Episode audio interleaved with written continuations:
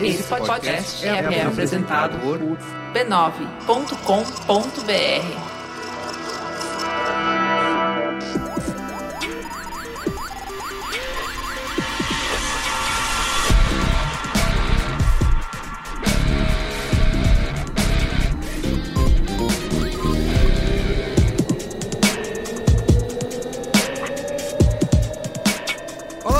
sou Carlos Merigo, esse é o Braincast número 336. Estou aqui hoje com Luiz e Gino. Jovem. Marco Melo. Salve, rapaziada. Bia Fioroto. Olá, Braincasters. E a volta dele, Yoga Mendonça. E aí, pessoal, minha Bem, voz me tá meio zoada, voltei já Me resfriado. anunciando no... Voz zoada, o cara voz de A veludo. voz Não, mas tá zoada. mesmo, gente. Fala galera, meu nome é Barry White. Fui lá pra... E a voz tá zoada. Essa é a minha orquestra do amor infinito. Fui lá pra sua cidade, cara. Quando? Sua, sua cidade que me zoou. Eu fui lá pro Sesc Santos. Quando? Palestras, esse final de semana. Santos Ah, eu tava lá também. Porra, e eu quase fui tava no Sesc, no sábado. Porra, fiquei sábado e domingo lá, palestra. Eu ia levar a minha sobrinha Teve a feira pra, gráfica. pra brincar, pra passear. Engraçado que o Gino também voltou com a voz. Só que aí, o que Realmente. aconteceu? É, eu tô zoado também. Meu, cidade- lá tava muito quente, cara. É isso. Tá ridículo. E aí, choveu no sábado, né? Isso. E aí eu ia levar ela pra brincar, os brinquedos não tá molhados, falei, não dá. E aí levei ela no aquário. Pô, Que já é molhado. Né? Já.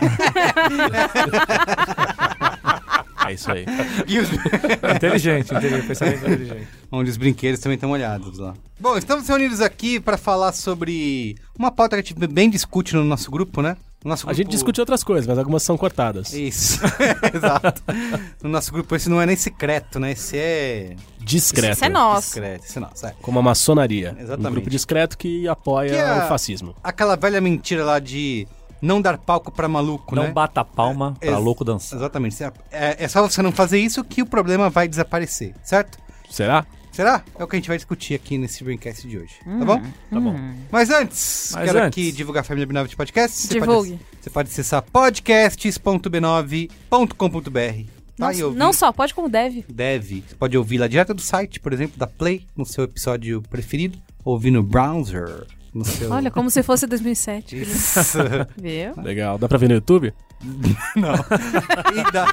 Entendi. e, você pode... E você também pode baixar o seu aplicativo preferido e assinar, Legal. tá bom? Então, podcast. Tem RSS lá no site? Tem, tem, tem tudo lá. É, e também aqui agradecer os nossos assinantes da Branquesteria Gourmet, que vão receber, estão recebendo já nesse momento conteúdo exclusivo. Tem um vídeo aqui que foi gravado de uma sessão esotérica. A gente fez antes, Antes de gravar com o nosso coach Higino. Exatamente. Já mandei aqui, ó, podcast é coisa séria, É verdade. lá no nosso grupo e o pessoal, que registro. Você que Que quiser. registro. Você que quer levar a sua voz do ponto A ao ponto B, É isso. É só com entrar muito, é com muito pra comigo. tracrar Tem, e a gente tem ferramentas aí. É o seguinte, a minha voz Ah, antes ela era né? assim. Levaram.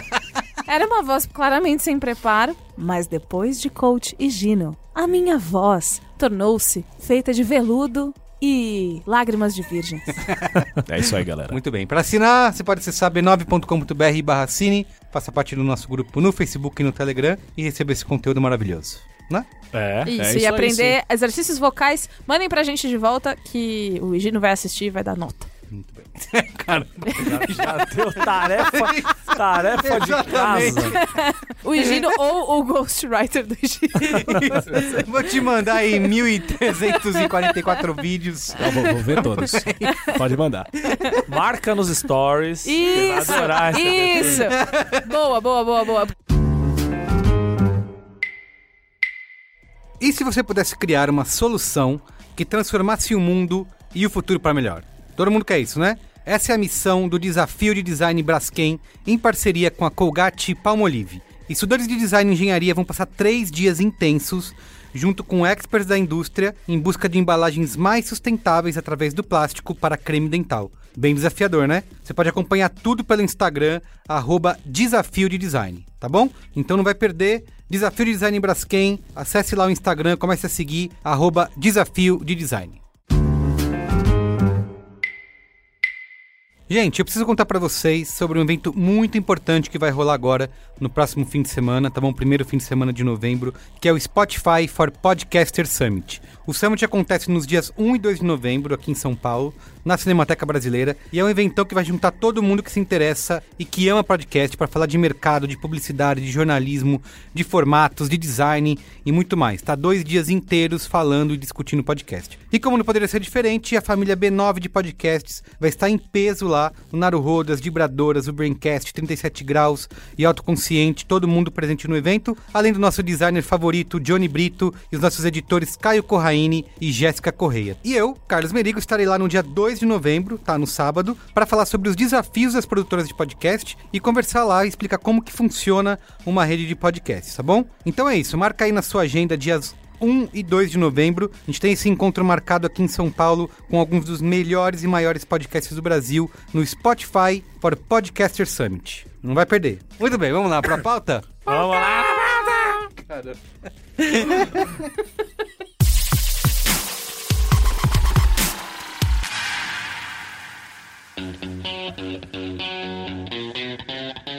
Você te falou aqui, ó, não dar palco pra maluco, né? Não bater palmas pra maluco dançar, não tocar tambor pra maluco dançar, também tem essa versão.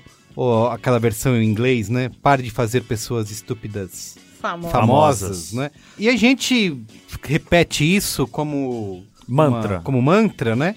E será que isso funciona, né? Será que isso realmente é verdade? Porque a gente completou aí essa semana um ano, né? Há um ano atrás, nesse momento, o Brasil elegeria um pastel de vento, uma pedra que voa, como Um diz- leão débil. Um pãozinho com leite condensado. um leão sem juba e sem Um pelo. leão sem pelo. Nossa! esquerda é, Que- tá se morrendo de Que ver. psicodelia! Eu nunca achei que eu fosse Exatamente. viver isso, mas estamos O aí. Brasil elegeu esse um cidadão que tá lá, né? Borsalino, Isso. Borsalino é muito bom, né? como diria a Madonna. É, Beijo, é, Madonna. E eu lembro que naquela época das eleições, né, até um pouco antes, muita gente dizia, dizia assim, não, é só não falar do cara que ele desaparece, né, que ninguém vai votar nele, ninguém vai ficar sabendo, inclusive essas piadinhas de ficar mudando de nome, de chamar de coisa, Coisa, né, é. lembra? Sim, Porque sim. era isso. Bolsonaro. Ai, porque você vai, o algoritmo dele. é- é- Isso, isso. Você tá alimentando a base. Ah, não mas sei eu fazia quê. isso pra não ser xingada, porque os robôs vêm, e aí se você fala, nossa, blá, blá, blá, Bolsonaro, é petista. Te falta ódio. Então, era, a gente Eu, eu gosto de paz. defendia-se isso, né? Ah, só não falar no cara, só não dar palco pra ele que ele vai desaparecer automaticamente. E a não. gente percebeu que não é isso que acontece. É, a gente Não, e percebeu na que- verdade- Peraí, peraí. A gente percebeu que isso não é, não é isso que acontece, porque é que nem na escola. Quando você tá lá, você vai fazer alguma cagada, você vai. Porra, vamos, sei lá, vamos passar na xepa da feira, vamos pegar todas as frutas estragadas, fazer uma. Uma cesta de fruta cagada e botar na mesa do professor Joãozinho, que é aquele escroto de geografia. Mas ninguém pode contar que foi a gente. Se uma pessoa conta, já era.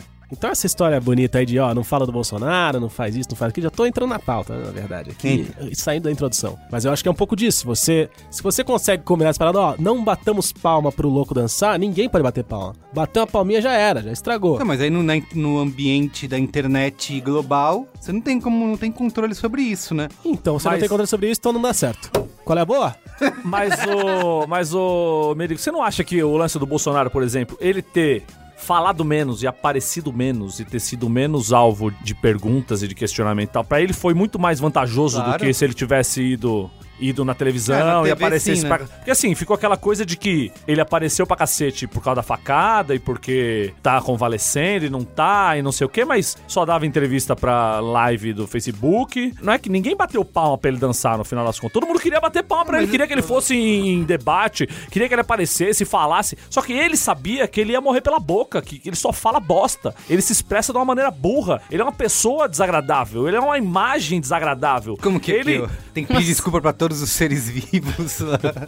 Muito bom. Mas, mas eu acho que no caso do, do Bozo foi. Eu não consigo falar o nome dele, não adianta.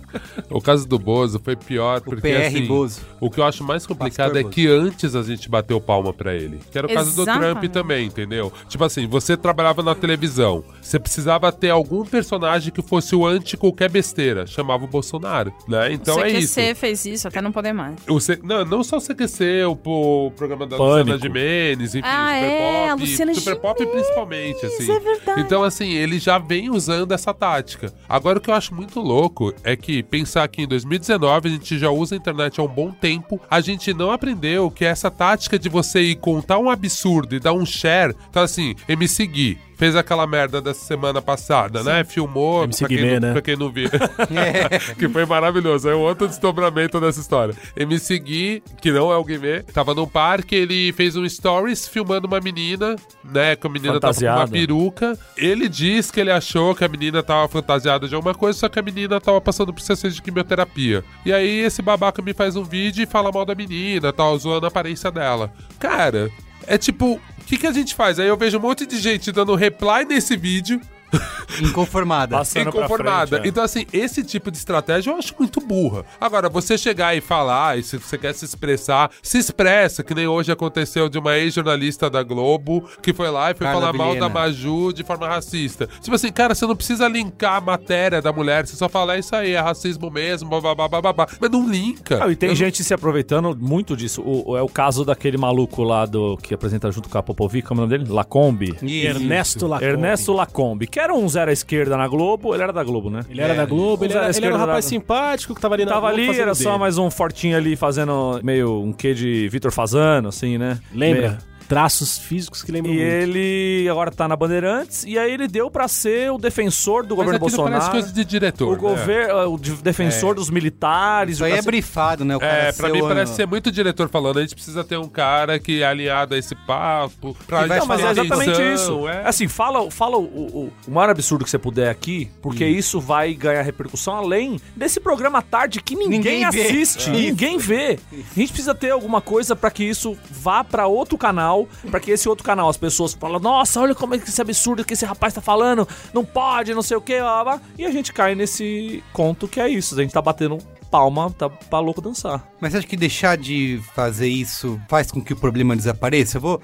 Saindo da política, tem um outro. Acho que um outro. Saindo ponto. da política, vou embora pra casa então. pô. Não, Vim aqui pra falar do quê? Tudo é político, amigo. Só agora, depois pode voltar. Mas Obrigado. Um outro fato que a gente viu crescer, principalmente pelo YouTube, né? Inclusive se provou em estudos que o YouTube foi responsável por isso. O MBL. É também, também. O Nando. Momo. É o crescimento dos caras que acreditam na Terra plana. Plana. E é outro, outra coisa, tipo, a gente parar de falar, ignorar que esses caras se juntaram, estão fazendo um barulho, estão aí divulgando um monte de notícias falsas, falsas evidências, vai fazer com que isso desapareça? Vai... é por isso que eu te falei. É assim, na minha cabeça tem estratégias. A gente não tá falando pra você ignorar. Eu tô falando de você fazer, de falar mal deles sem fazer propaganda. Você tem que dar um É. jeito de sem não combater. compartilhar o conteúdo Exatamente. deles. Você pode falar, isto é um absurdo, sem compartilhar o conteúdo. E é isso que às vezes eu acho que as pessoas não conseguem delimitar, né, Bia? Existe uma coisa que é assim: existe você ter paz. Porque na hora que briga, que vira briga, ah, mano, que saco. Sério. Porque aconteceu comigo no Judão, por exemplo, eu, eu fiz um texto sobre uma, uma coisa que aconteceu no jogo do Homem-Aranha, quando saiu pra PS4, que um cara pediu a namorada em casamento no jogo, mas aí antes do jogo sair eles terminaram, enfim, a história é comprida. Mas o cara foi um babaca, porque ele, tipo, expôs a menina no YouTube, falou que ela tinha terminado com ele por causa do irmão. Não era nada a ver, ela só queria ir embora, enfim. E aí eu fiz um texto sobre Dramas reais. o mito do nerd coitadinho. O mito do nerd friendzone. E usando esse negócio pra falar sobre isso. E aí o que se seguiu foi tipo, por dois dias eu não consegui entrar no meu Twitter, porque aí eu só recebi um monte de macho palestrinha falando que nada a ver, falando que eu tava errada, falando que eu tava sendo feminista demais. Que o único crime do cara tinha sido. Ou amar Amar demais. demais. E que, inclusive, é um, um comentário. Olha, se foi você, um grande beijo, porque você deu uma frase pra minha vida que falou que eu não tava levando em consideração o que ela tinha feito com o relacionamento de dois irmãos. E eu Eita. estava indo contra a moral E os humani... bons. Não! Ei, vocês estão muito básicos.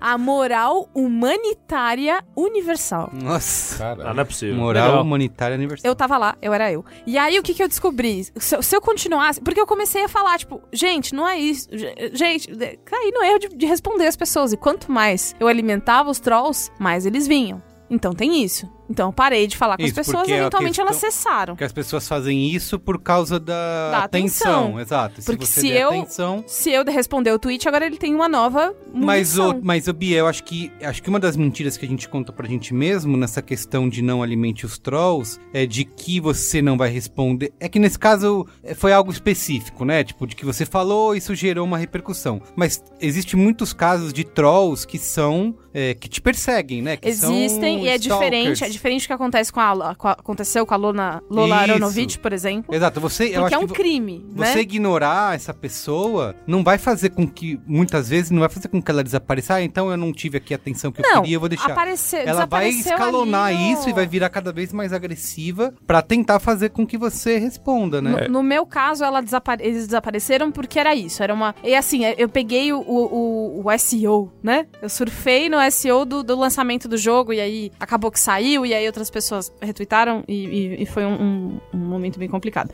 Mas as pessoas cessaram porque elas. Eu acho que não teve um.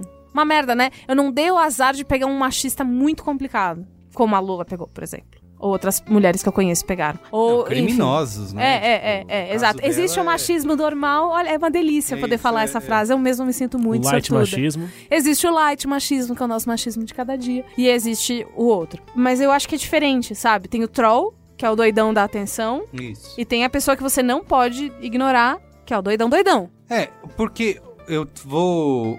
Eu acho que essa história, esse conselho daí de não alimente os trolls, não dar palco pra maluco dançar, etc. Eu acho que isso ignora e até tira a responsabilidade das plataformas em si de alguns métodos óbvios que você tem pra é, lidar com esse abuso online, né? Que é Coibir também, né? Exato, que é ter moderação, né? Ter uma moderação é, inteligente, né? De se fazer e justa, né? Tem muitos casos de gente sendo tirada do ar é, sem ter feito nada e outros caras estão postando absurdos aí nada acontece. E também, você- ou você expulsar esses caras de plataformas. Uma coisa que eu tava vendo hoje, né? Pesquisando aqui pra pauta, que a Sociedade da Terra Plana tem perfil verificado no Twitter, A por gente viu exemplo. isso. E o? Cristiano Dias não tem. É, olha aí, o, Ou o seja- absurdo. De todos os absurdos, esse é o maior. Então, é, e aí fica naquela discussão, né, entre o que é você censurar e deixar a pessoa ter suas ideias, deixar ela. Deixar o bom senso agir. É, A liberdade de expressão, né? é Isso, você poder é. falar as coisas que você exatamente, pensa. sem, sem ser Se eu censurado. penso que a Terra é plana e eu não tô matando ninguém, Isso, exato. Eu posso que não? compartilhar minha É, estupidez e, e eu à acho, vontade. eu acho que um pouco também, um pouco, vou botar a culpa da mídia, tá? Põe, põe, por Pra favor. esquentar, né? Sempre mi- bom. é o mínimo que a quando, gente quando espera. falta assunto, a gente bota a culpa na mídia. É tô isso aí.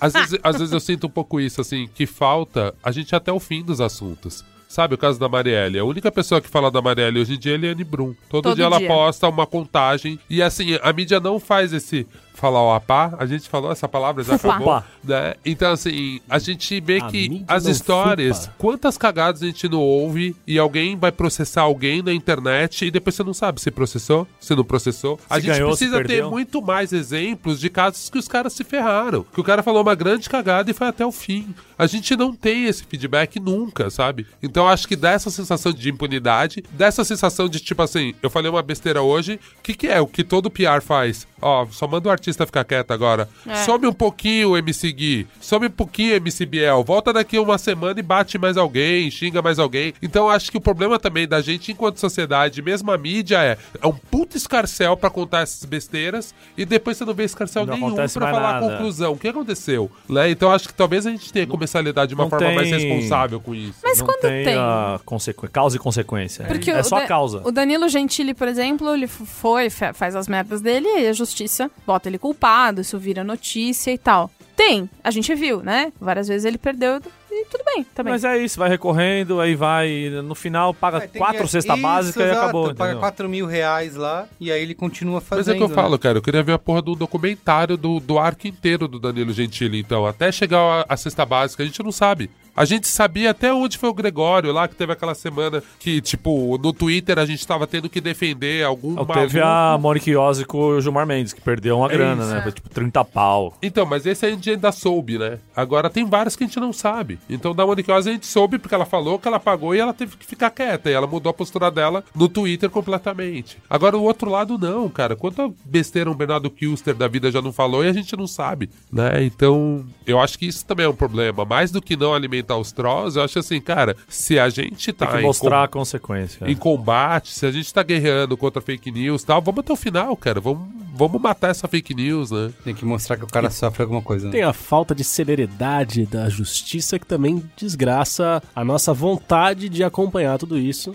já que os processos são além de demorados, eles têm caro. eles têm velocidades e fluxos Instâncias, completamente completamente não previsíveis, então é difícil de, de entender como é que é, tudo isso vai rolar e a gente se perde mesmo no dia a dia porque tem muita os boletos, né? desiste. Mas né? e. Aí tem um, um outro agravante, que é a qualidade do, do judiciário brasileiro. Que tá cansa, a gente tá cansado de ver casos e mais casos e mais casos de que a vítima, no final, acaba passando por culpada, porque ah, no entendimento do magistrado, essa pessoa está exagerando na reclamação e o cacete, essa pessoa tem que pagar uma indenização pra quem agrediu ou pra quem, é, sei lá, sacaneou a moral da- dessa pessoa e o, Inversão a do, prin- calúnia. inversão do princípio da presunção de inocência. É, to- totalmente, exatamente. Demora. Aí Tem- tem, essa coisa do, do- Isso que você tá falando passa pelo abuso do conhecimento jurídico, que várias vezes. Como é que eu posso dizer? Palavras bonitas, galera. Faz, sei lá, é, é quase. Você quase abusa da pessoa, é quase um bullying jurídico que é feito pra com quem não tem o entendimento e não entende seus próprios direitos. É, é tudo uma, uma infelicidade complicada. O mundo é uma merda, vamos todos pular aqui da Mas, da varanda. mas ó, tem uma- um, um fator que é, eu vivi isso em pequeníssima escala, tá? Não tô falando que eu vivi isso como outras mulheres principalmente viveram, porque não foi o caso. Mas, e o desgaste mental? Porque se em dois dias eu já falo, ai, mano, foda-se, sério, eu não quero falar com essas pessoas, elas estão enchendo meu saco. Ah, é, nossa, é só uma puta É, mesmo, tem isso. é. é, é, é, o- e falando ainda em processo e tal, é um desgaste mental enorme ficar ansioso por causa disso, gastar uma grana exorbitante por causa disso. Um pedaço da sua vida para pra você cuidar dessa história. Se você for parar um pedaço da sua vida pra você cuidar dessa história, especialmente se for uma pessoa, enfim, pública, como os nós aqui, grandes celebridades brasileiras. Pra... e Gina abriu os braços pra você que não tá vendo. Se isso acontece sempre, como que você separa e essa é uma pergunta mesmo. Como que vocês separam o joio do trigo, sabe? Como você pode, tipo, ah, foda-se. Ah, isso aqui é sério, sabe? Ah, eu acho que quando começa a entrar em caso de ameaça real à sua integridade física, à sua saúde, ao seu. Porque é muito complicado mesmo você chegar no nível de crimes da internet. Então você tem que entrar com uma investigação pra pegar Lei o cara, o, o IP do cara pra chegar onde é a casa do cara, e o cacete. São muitos passos até se achar um cara que tá com um perfil com foto de Naruto, entendeu? São. Se você mora aqui em tal lugar, você passa por tal e tal lugar. Comelo afirma: todo otaku é um arrombado.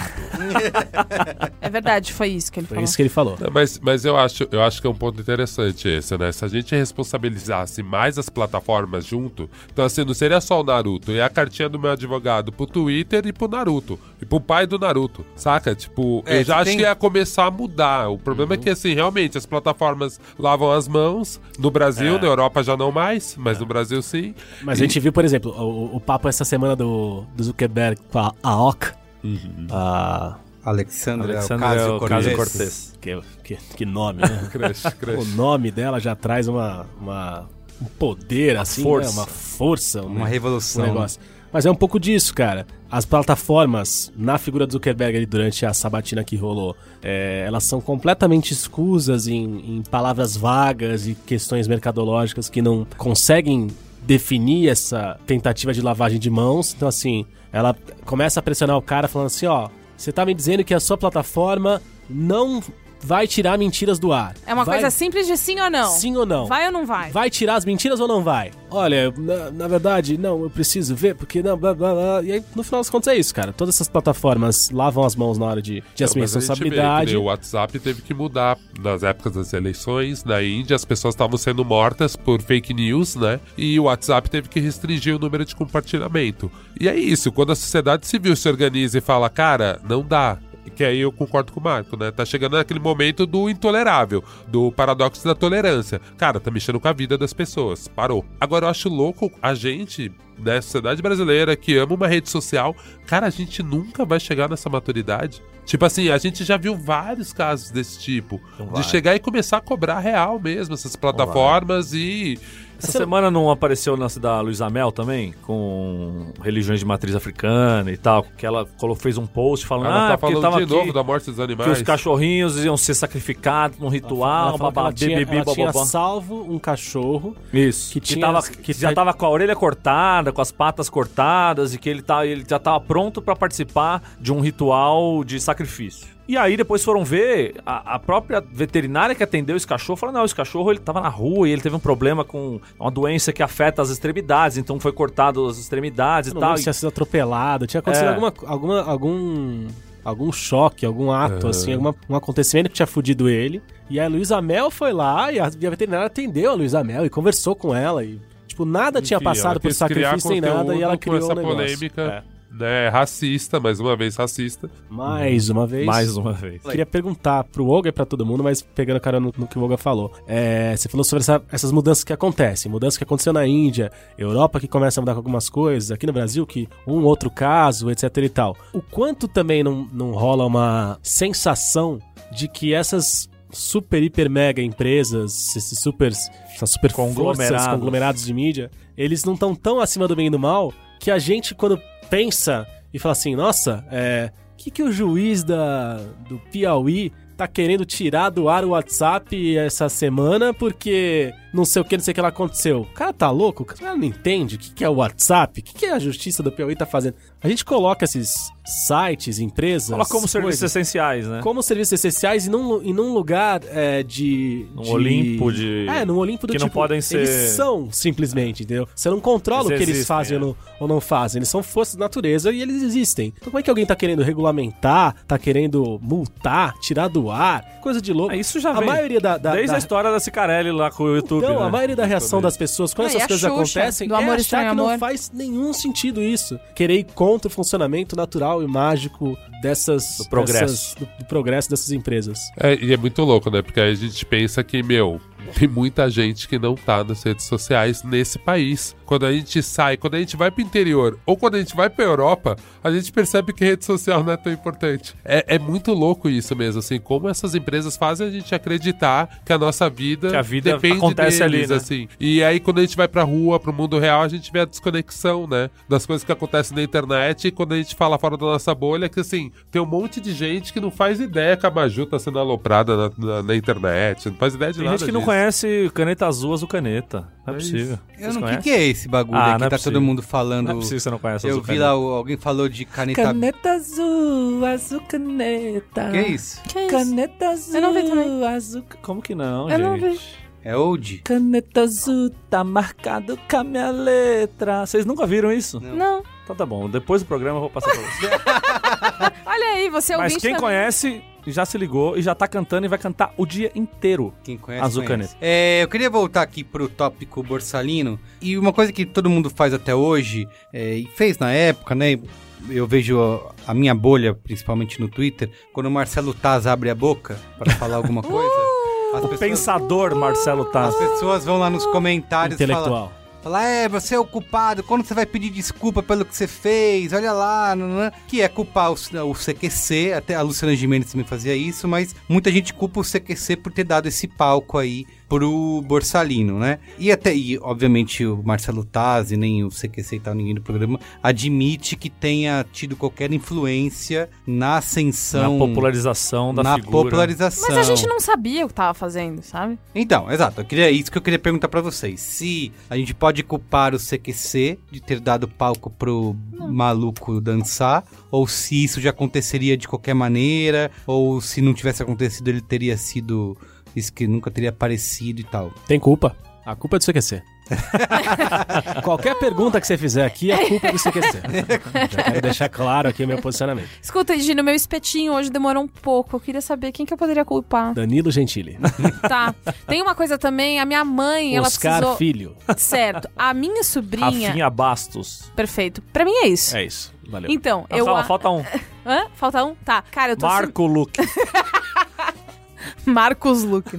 É, então, eu acho que não dá pra culpar o CQC porque eles só estavam fazendo uma parada que dava audiência pra eles. Eu sei que você precisa tomar. Não, mas não é assim. Não, mas peraí, peraí. Você precisa tomar responsabilidade pelo que você fez, só que eu acho que se não fosse o CQC, tipo, não é só o CQC que faria isso, sabe? Qualquer programa que sacasse que o Bolsonaro ou qualquer outra figura bizonha, como, como já fizeram antes, fizesse uma. Você pode falar assim: Ô, oh, pergunta lá pro doidão o que, que ele ia fazer se o filho dele namorasse a Preta Gil. Ele vai falar um negócio bem doido e aí vai dar audiência. Não é só o CQC. Tá, mas você fazia isso gente- três vezes por mês. Então, mas se você não faz isso, Ah. aí você fica, ah, mas se não fosse o CQC, poderia ser outro. Poderia. Poderia não ser. Então, mas a culpa é, não é. mas se não fosse o é- Bolsonaro, poderia ser outra figura. Poderia. Poderia. Poderia, não ser. O, o que me pega mais é essa questão, assim, voltando, que eu acho que a gente nunca pode perder de vista, esse paradoxo da tolerância, assim. Quando o Bolsonaro tá falando um monte de groselha, e ele não tá falando nada que ofenda, que entre nesse nosso limite. Cara, o cara já tinha falado primeiro uma coisa homofóbica, depois racista. Tudo ainda vou, vai. Depois vou tentar- ditadura. eu vou tentar Depois- ser muito bonzinho e falar que o Bolsonaro não entendeu quem era Preta Gil. Vai, vou tentar Não, não, não, não, não precisa. Não precisa não fazer precisa, esse, né? esse Mas enfim, exercício. né? Então eu, eu vou tentar imaginar. Não, os caras sabiam que ele já passava do limite. Ele não era o tio doidão. Ele era o tio criminoso que falava coisas que não tinha bom senso mesmo. E eu acho que a foda é que não tinha, não tinha embate, né? Porque ele falava as coisas, a galera dava risada e É, passava. aí entrava uma. uma- Aí voltava pro Vinha- estúdio, aí o vinha- falava, olha que absurdo. Não, e aí Rafinha." ele falava uma merda, vinha uma marretinha de. Isso. de- de- Na própria Não, eu, Luciana lembro, eu Gimenez, lembro que da né? Preta Gil eles tentaram deixar Ah, é? a Preta Gil falar, Ah, ela sim. falou tal. Só que aí que eu falo. Mas mesmo assim, é cara, tudo VT que ter um contra VT, é Tinha um que negócio- ter assim. Então, então faz a treta até o final. A Preta Gil processando o Bolsonaro e ganhando do Bolsonaro. Já que você quer história, já que você quer ter narrativa pro seu programa, já que você quer. Mas que sabe dure- por que, que não faz? Ah, é porque o mundo tá ficando muito chato, a gente não vai mais fazer um programa que o cara vem aqui e agride. Que aí- E aí outra, aí os caras vão lá, entre esse Bolsonaro ele fala uma merda. Aí dia- na semana seguinte eles faziam uma matéria que era, vamos colocar o Bolsonaro agora no, no- na, Teste máquina da verdade. na máquina da verdade e ver se falando as mesmas merdas vai acusar mentira ou verdade, pra ver se ele realmente pensa isso. Olha galera, realmente pensa isso. Olha, agora estamos aqui em Brasília. É, isso ó, aí. Ó, Bolsonaro tá saindo ali, hein? Vamos ver o que, que ele tem pra falar ali. Você falou semana passada. Você fica criando. Retroalimentando. retroalimentando é. aqui Tá, e só se razão. fala sobre Vocês aquilo. É uma razão. desgraça. E aí você Obrigado, tá... Bia. E o que acontece? Aí você pega essa mensagem, aduba a mente fértil Dodói. da de É, eu acho 80 que mil isso pessoas. Tem, isso tem que ser levado em consideração, que eu, eu perguntei aqui na brinquesteria sobre... Cabeça vazia, oficina do diabo. Perguntei sobre. eh, Fiz essa pergunta, né, de dar palco pra maluco se ignorar funciona ou não. E o Paulo Renan falou o seguinte, né, que o. O CQC não assumiu até hoje a responsabilidade de. Eles não, eles não demonstraram o perigo que o Bolsonaro era. Não né? rolou autocrítico? Isso, eles fizeram piada. Poderia ter feito a piada, porque eles, isso, é- isso que a Bia falou, dava audiência e tal, mas de ter um contraponto de demonstrar o perigo que o cara era. Mas, não ele- era mamilos, né? é, exato. Mas aí ele falou o seguinte, que o, o Bolso, apesar disso, o Bolsonaro só cresce socialmente em um ambiente que não está preparado para rechaçar frontalmente ditadura, tortura, autoritarismo, obscurantismo, machismo, racismo, etc. Então tem a ver isso com isso que o Gino falou. Ah, o, o CQC deu esse palco pro cara, mas o ambiente da audiência e do Brasil era fértil porque- para que esse cara... Porque era um momento em mas que o o país, o país estava passando por mudanças. As pautas progressistas estavam cada vez mais em voga e o tiozão estava aprisionado.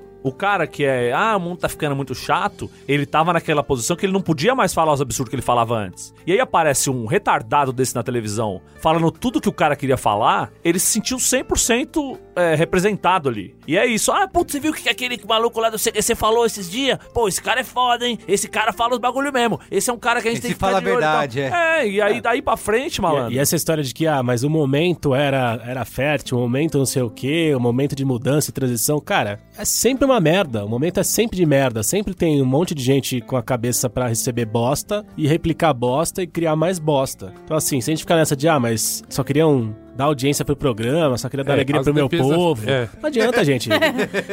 Porra. É que eu acho que se não fosse o CQC, seria outro, sabe? É só isso. É, é porque não, é a lógica da mas TV, tudo bem, mas foi o? CQC, vai fazer o quê? Se Não, fosse o- o- seria outro, poderia ter menos impacto ou mais impacto. A gente não vai saber, porque aí são realmente porque aí você vai a martelando das a mesma terras infinitas e aí o- é a, é a Terra Então 854. por que que ele não tinha espaço na Globo, por exemplo? É, Por que, que a Globo não ia fazer esse monte de matéria falando bosta com ele, entendeu? Eu duvido, eu duvido assim, por mais que eu ache. que era um programa de humor. Tudo Nós bem, vamos- mas por mais que eu ache que hoje os caras do Cacete Planeta, por exemplo, vários são reaça e vários estão tão cagando pro, pro que tá acontecendo e tal, não sei o quê, dificilmente o, Bolsonaro seria um personagem no Cacete Planeta, por exemplo, ou no, sei lá, no Zorra. Antes, né? Na época Antes, do CQC. sim, dessa É. época que a gente tá porque falando. tinha uma responsabilidade jurídica, né? E mesmo assim, eu me lembro de um dos, dos melhores quadros com o Bolsonaro, foi o do Ado Stablish no Pânico, déco. Que ele entrevistava, ele tinha um personagem que entrevistava o Bolsonaro e ele falava as reais, assim, tipo assim, cara, você é homofóbico e lararã. E, e ao mesmo tempo era estranho, que eu acho que é mais nocivo quando eu penso no, no CQC, é porque o CQC tinha essa brincadeira de ser jornalismo, disfarçado de entretenimento. É, total, de Tinha. cobrar, Ele- ele cobrança dos... legitimava Tinha. mesmo. É, é Que a mesmo. mesma Ah, é o, coisa- é o humor inteligente, meu Deus do Entendeu? céu. Então, pra mim, assim, isso que era a coisa mais complicada do CQC, que ele tinha essa coisa de falar assim, a gente não é...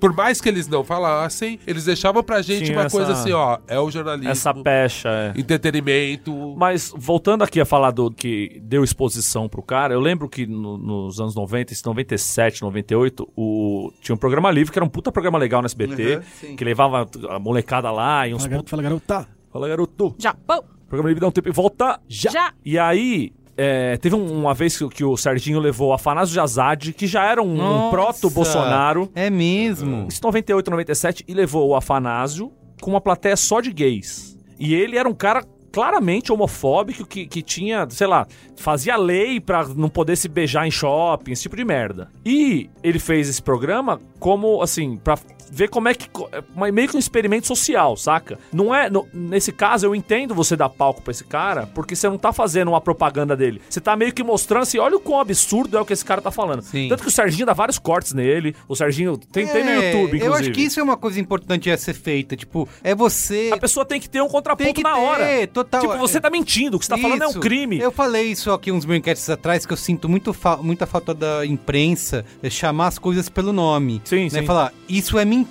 né? Você está mentindo, está... é, é, acho que a Folha, até o UOL fizeram uma, uma manchete que a galera aplaudiu, que era, como é que é, assim... hum, é, após mentir, Bolsonaro diz que não mentiu, sabe? Tipo, eles estão falando. Até no esse MC Gui também teve isso na Folha. É, após praticar bullying, MC Gui diz que não fez bullying. Ou seja, já bota na manchete chamando sim. pelo nome o que o cara fez e não. Ninguém vai falar Su- sobre a história da chuva do lado de fora? Sobre a frase Eu pensei nisso. poética do jornalismo? Não sei o que, que Só um é. minutinho. Caio, por favor, reverb e uma trilha épica.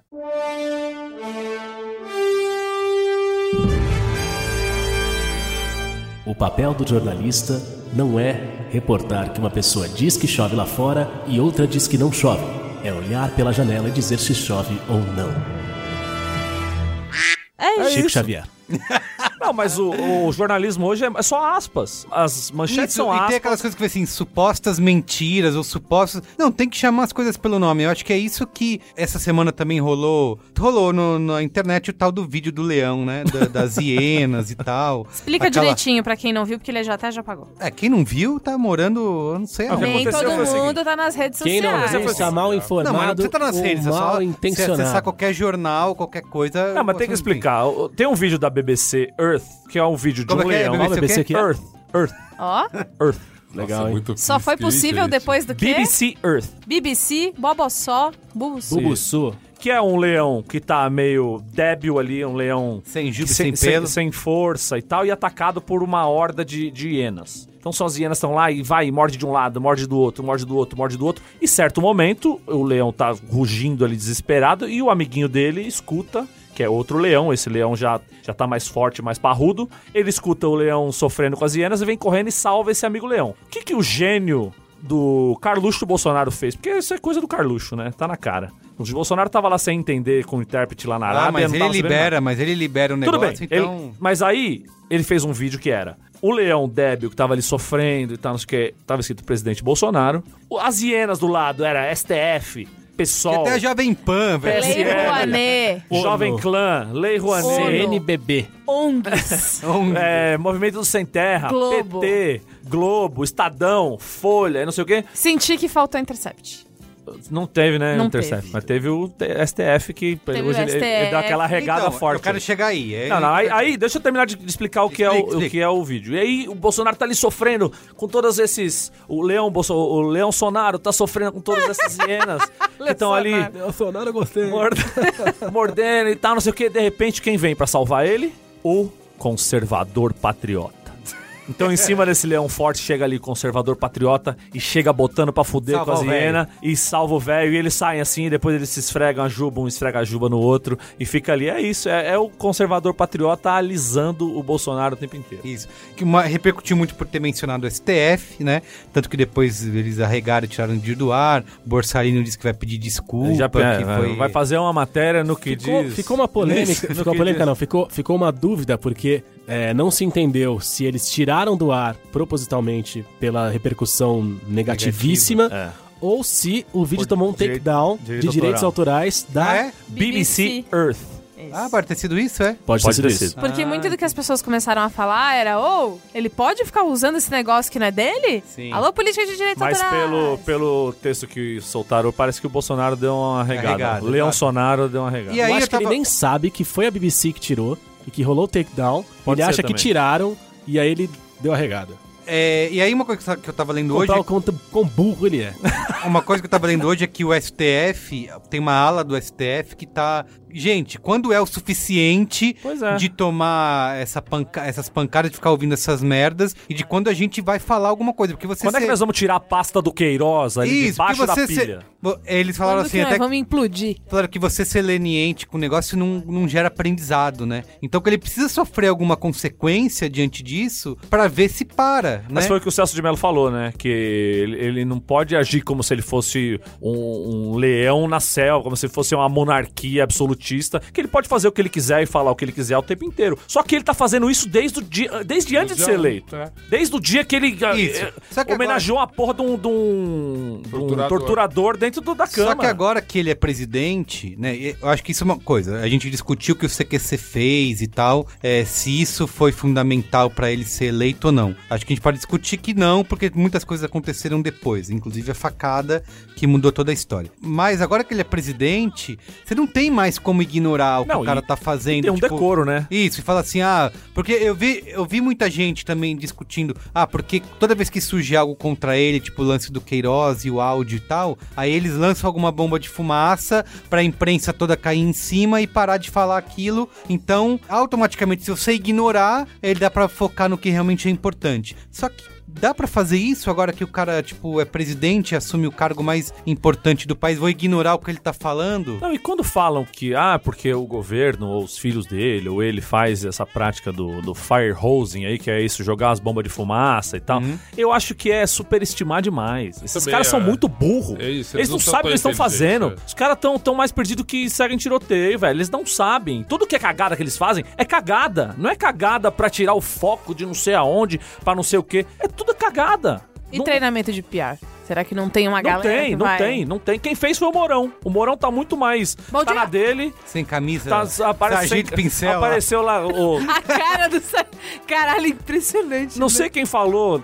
Vou dar o crédito pro Chico Barney, porque talvez tenha sido ele. Que, Não, que não, não, não. Quem foi? Você sabe? não, você deu sabe? crédito pra Chico, tá errado já. Não, que, que que, você tá o, falando, que o, essa, essa- é, o Morão nessa. que ele pareceu sem camisa, de óculos e tal, que ele é uma mistura do Renato Gaúcho com o Joel Santana. Que é, é- é igualzinho, que ele tava.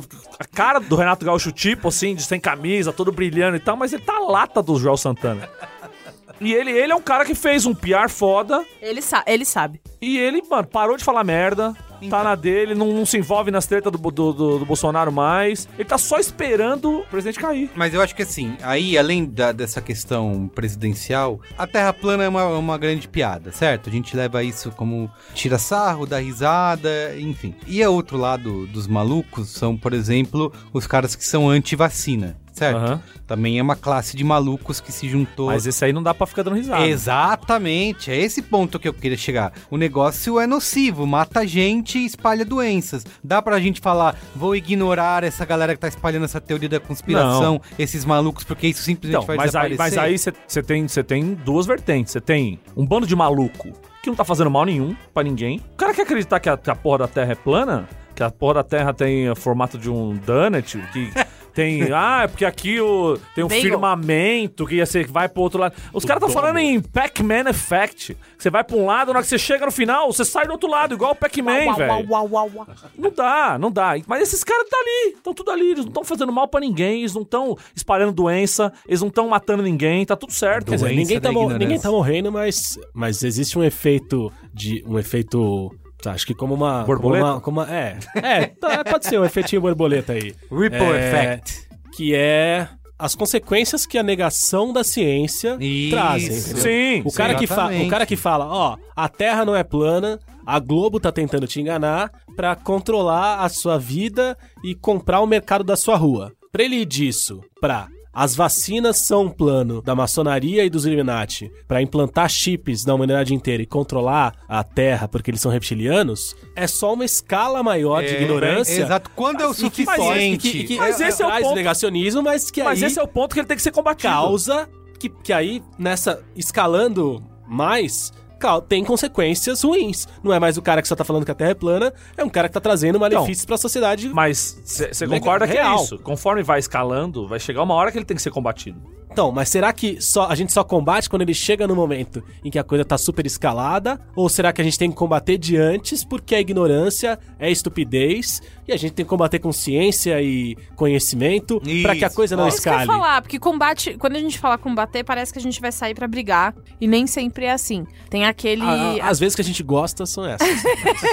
Deixa pra lá. Mas tem aquele clássico já. Da CMV, né? Esse, esse novo clássico que é o documentário da Netflix do, da Terra Plana, que tem uma hora que as pessoas da NASA falam, cara, eu, eu queria ficar com essas pessoas, só que se eu Isso. é, é, marginalizar essas pessoas, elas vão Exato. a falar, ah, eu não vou ficar com esses caras cuzão, eu vou ficar com os meus amigos que acham que a Terra é plana. Isso, e alguém vai pegar esses caras Alguém aí. vai pegar esses Isso, caras, é. porque eles têm, e aí durante, durante esse documentário aparece, né? Eles têm curiosidade, eles tentam aplicar método científico pra testar, não sei o quê. Claro que dá errado, Dá porque a Terra errado, é é, redonda. E aí, mas existe, existe a curiosidade, existe não sei o quê, essas pessoas só precisam do... Eu acho que é uma questão, tipo... Eu, não, eu acho que tem, tem gente que não tem salvação mesmo. Sendo gente. Mamileiro aqui, eu acho que essa questão do, Que orgulho, adorei. do senso de empatia nosso e da própria comunidade científica, né? Isso que a Bia falou sobre o cara da NASA não quer, mas ele, ele sabe que ele precisa é, abraçar esse cara, né? Porque a gente acho que um pouco é, subestima ou não entende como que o medo, por exemplo, pode alterar o sistema de crenças de uma pessoa. A questão dos anti-vacina é isso, né? Se, se espalhou-se uma teoria da conspiração, uma fake news de que vacina é ruim e, e- e causa uma série de coisas, e, e o medo se espalha de uma maneira e pessoas que são bem intencionadas, não é gente escrota, babaca ou ignorante, estúpida, que simplesmente resolveu acreditar nisso. O cara tá com medo de alguma coisa e isso alterou esse sistema de crença dele e o cara abraçou essa. Então, essa pessoa não pode ser abandonada, entende? Entendo. Ela precisa ter a, a comunidade científica, a sociedade como um todo tem que ter essa empatia de abraçar essa pessoa e explicar, olha, é a assim. vacina é um plano do governo pra ver nossa bunda. É isso.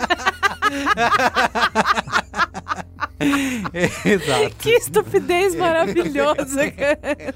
Mas, mas sempre me parece que bate nesse lugar, né, cara, da comunicação mesmo, né? Tipo, cara, como a gente faz uma comunicação mais eficiente, né? Real, assim. Isso, isso. E eu acho que sempre quando a gente bate nesse lugar do confronto, sabe? Que eu acho que fica o ruído. Porque, assim, pra mim o confronto não é uma discussão mediada, bem mediada, sabe? Então, por isso que eu acho que eu tenho vezes que deixar esse tipo de comportamento, de convencimento e de mostrar os dois lados pra almas iluminadas. Não sou eu, eu não consigo, eu não tenho esse dom, eu não tenho a paciência, eu não tenho o tempo necessário pra tentar convencer uma pessoa a mudar de, de. Eu já tentei durante a eleição e eu só me frustrei. Eu só fiquei é mais puto e só perdi mais a, a minha esperança de que as pessoas É, é, co- conseguem pensar além do seu próprio umbigo, da sua própria casa, entendeu? tem um momento, tem lugares que são lugares de debate que estão sendo mediados, que aí é isso, em teoria, o Roda Viva era um lugar desse, mas você leva um monte de jornalista sem ver os pesos direito. Puta, isso é outra coisa. boa, Então, assim, você lembrado. tem um diálogo que não tá sendo bem mediado, você tem uma pergunta que, em teoria, ah, essa pergunta vai. Aí,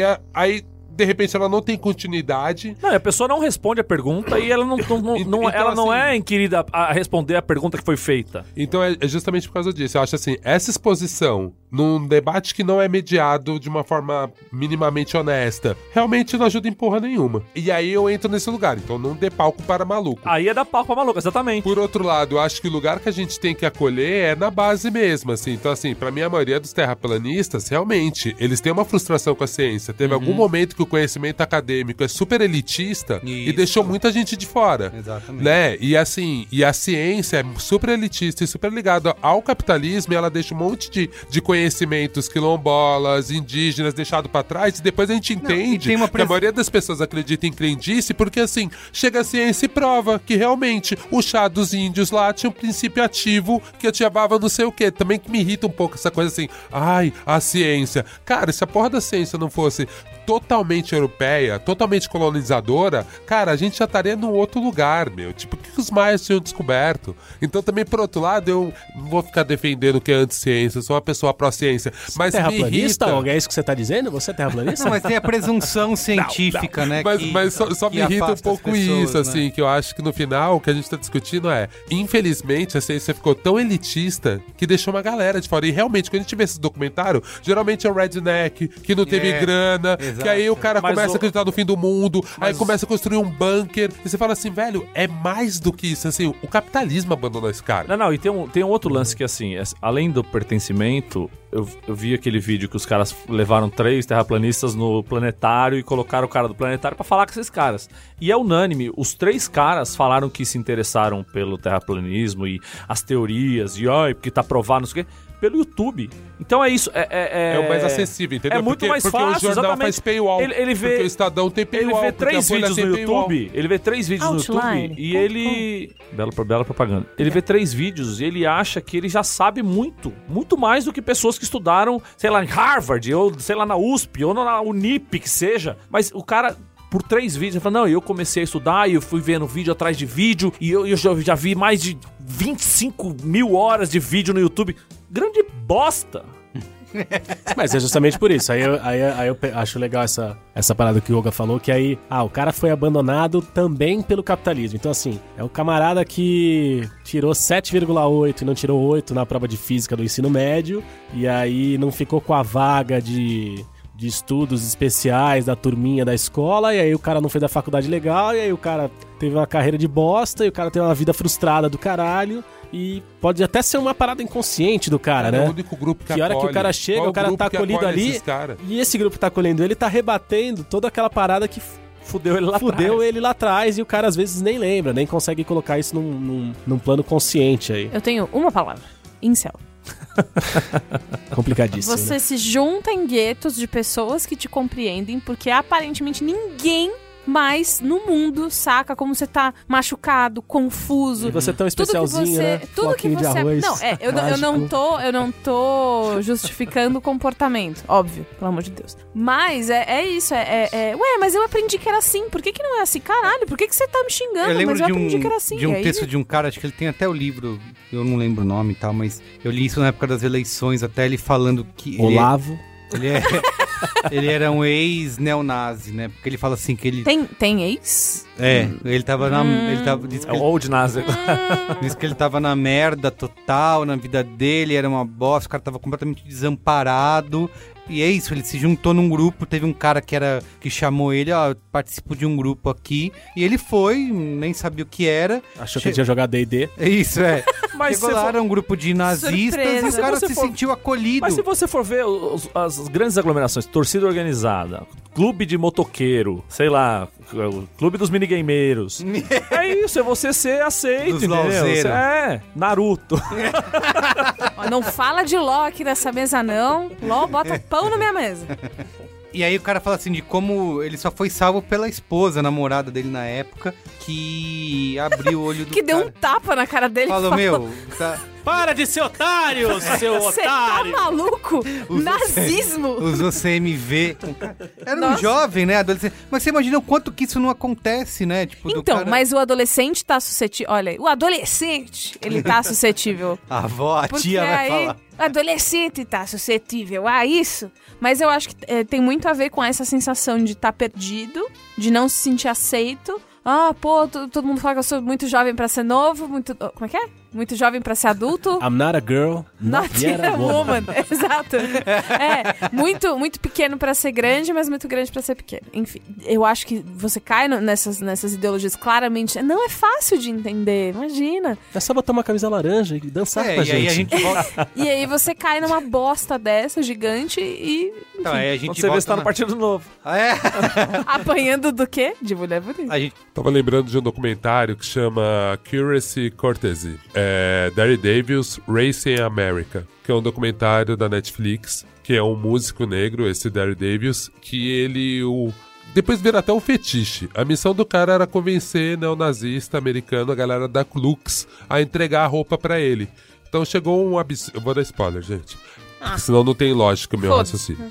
Tem um momento que ele vai, assim, ele leva a família de um, de um, de um cara da Klux a mulher e o filho, pra visitar o cara que tava preso em outro estado. E aí o cara fica, puta, super amigo dele, ele coleciona 20 uniformes da Ku Klux Klan. Só que aí já começa a virar um lance que é fetiche do cara, de convencer as pessoas. E aí chega uma hora que ele tromba com os caras do Black Lives Matter. Os caras querem quase dar um tapa na cabeça do cara e fala assim: caralho, velho, a energia que você gasta pra convencer um inútil desse, né? E aí foi um momento do documentário que minha cabeça ficou muito em xeque, porque eu tava vendo e falando: caralho, ó, mas aí, ó, por empatia, Esse o cara vai cara, lá, essa galera só delícia. quer ser acolhida. E aí quando chega os moleques do Black Lives Matter e fala assim: mano, mas se você abusasse essa inteligência e energia pra ajudar a gente que tá tomando porrada de policial tomando tiro. E você tá indo lá no outro lado, de um a um, indo lá, Abraçando. levando esses malucos É. pro outro lado. Então eu entendo que tem assim, eu consigo entender o certo dos dois lados. É difícil você dar uma resposta, porque eu consigo entender o cara, o prazer dele, o quanto ele Mas é que estava eu tô te fazendo. falando que são almas iluminadas que estão aí pra fazer esse papel, É. entendeu? Você não pode cobrar de mim, cobrar do Luiz e Gino esse tipo de comportamento. Por que não? Não, e ao mesmo Eu sou e- iluminado. e eu- e Se eu você não é iluminado, não vem desiluminar os iluminados. Você mano. não é iluminado porra nenhuma. Ah, eu acho que é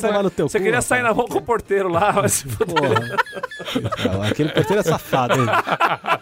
Já teve outras aí, estão Não, não, rolando mas outras. eu, eu- eu acho, eu acho que isso, que é isso que é complexo, né, cara? Que eu acho que é mais do que o perfil pessoal de cada um, quem tem repertório pra ter uma postura, mas é muito foda que assim, cara. Tem momentos que realmente você tem uma energia só. Você tem uma vida. Onde você vai pôr essa botar, energia, exato. saca? E aí, nesse documentário, você fica em xeque o tempo inteiro. Porque você fala, cara, esse maluco tem uma missão e ele é muito talentoso nisso. Mas será que se essa energia fosse posta pro outro lado, não seria melhor? Então, na verdade, é uma dúvida, é uma provocação.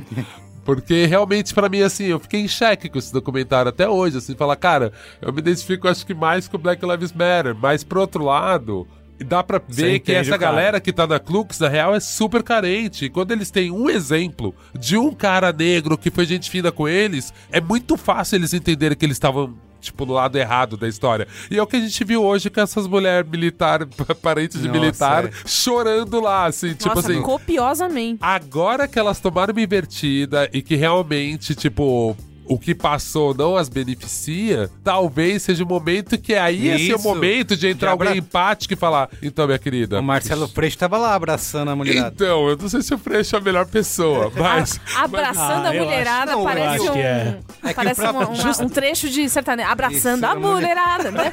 Parece. Acho que justamente, justamente por isso, Marcelo Freixo, com, com a, sua, a sua barba por fazer, o seu cabelo grisalho Isso. gostoso, suas batatas da perna que são mas o, realmente o, um, o um pedaço de tá, maldade. tá, tá Eu acho que ele, é- ele é o cara pauta, certo né? pra abraçar quem quer que seja. Eu acho que Não, homens, Jana- mulheres, Pascoal. é, filha de quiser. militar, neta de cantor. Todo mundo tem que abraçar o Freixo, que é um homem lindo. É, Abraçando um homem cheiroso. As mulheres dos militares estão passando. Tá, no, caso, bem. no caso da Janaína, me incomodou mais. É, nossa, tem que ficar dando um contexto de tudo, né? o caso da Janaína, ela apareceu num vídeo discutindo com o Freixo, então eram dois lados opostos e tal. O que me irrita só da Janaína é que, assim, diferente do vídeo da Samia com o Kataguiri, tipo. A Janaína não tá no mesmo nível que o Freixo, não é a mesma coisa. Ela é completamente maluca. Entendeu? E aí gente. ele tá legitimando alguém que entrou agora. tá batendo tipo, palma pra maluco dançar. É isso. Então eu acho que a gente tem que tomar Mas cuidado ela com é esse a momento. deputada mais votada, velho. Foda-se, o Tiririca também foi. Não tem como ignorar, meu. Tem que. É exatamente Não, mas- isso, não é, não é ela. Ah, o Mas ela não o tem carreira Frota- política o nenhuma. Frota, ela, não, ela não é uma política do mesmo jeito, ela não tem carreira política. Ela era uma advogada que ganhou 45 pau e foi defender o cliente dela. E agora ela tá na política. Cantor Iron Maiden. Entendeu? E aí, assim, o Freixo poderia deixar qualquer outra pessoa que fosse um novo político de esquerda discutir com ela. Agora, ele não, cara. Ele é um cara que representa alguma coisa. Ele vai lá e deixa ela no mesmo nível que ele, legitimando na discussão. Né, e fazendo o cara assim. E ela falando aquele monte de absurdo e ele com a cara assim. É, eu acho que Não, esse eu é o problema principal. Pra mim, mas pra Não, é, mim, isso pega, se isso ele pega na fosse mesma discutir, situação. Ele teria que discutir com a outra Samia postura. discutindo com o Kim lá. Não, mas mim, ó, não Mas ela tirou ela, Ó. ele o tempo inteiro. Não, além dela resolver, ela responder tudo à altura, a Samia também é jovem, tá, tu, tá tudo certo. É, E ali, e, isso mesmo, ela não deixou ne- nenhum absurdo passar sem resposta. Agora, é muito estranho quando você tem uma força desse tamanho legitimando a outra. Cara, mas os malucos já estão aí na rua solto. Vai fazer o que agora? Não, não, deixava um menorzinho, deixa um Jedizinho. Não bota o cara mais poderoso pra discutir com ela, sabe? Tipo, ela não precisava ser. ser Ela já tá legitimada, ela não precisa do, do vídeo com o Freixo pro discurso dela ser legitimado. É isso que é, que é a questão. A galera não enxerga ela como política, a galera enxerga ela como uma celebridade do outro lado. Quando você bota um político pra discutir, ela vira política. Séria, do outro lado. Pra mim é é a mesma questão das escolhas dos entrevistados do Roda Viva que tem acontecido. Quando você coloca o Frota e fala, cara, mas o Frota era o líder do, do, do governo na Câmara, o cara, o cara o líder do PSL, não sei do que. Não, mas a Joyce era líder do governo na Câmara e agora saiu. Essas pessoas foram legitimadas, entre aspas, pelo sistema, porque assumiram seus cargos e tal, só que aí elas passam a ser tratadas é, parece que essa legitimação apaga a completa bagunça que os levou até lá. Então, assim, você tem a Joyce, que é uma mulher que foi Condenada por plágio. condenada por plágio em trocentos mil casos, é uma mentirosa contumaz, mitômana, é, usou e abusou de estratégias escusas para se fazer eleita e durante a sua pós-eleição para espalhar mentiras e atacar pessoas. E aí, quando ela tá fragilizada, você traz ela para ouvir como se tudo que ela falasse fosse verdade, como se ela não tivesse né? e relevante como se ela não tivesse toda, essa- toda essa, toda essa, essa É. carga. O Frota, pra mim, apesar de, de serem situações, né, caminhos diferentes que os levaram até lá, é meio um pouco disso. Aí você leva o cara, aí escuta o que ele tem pra dizer, aí ele fala umas merdas, acusa de umas coisas que não tem prova, fala umas besteiras, fala umas mentiras, sei, e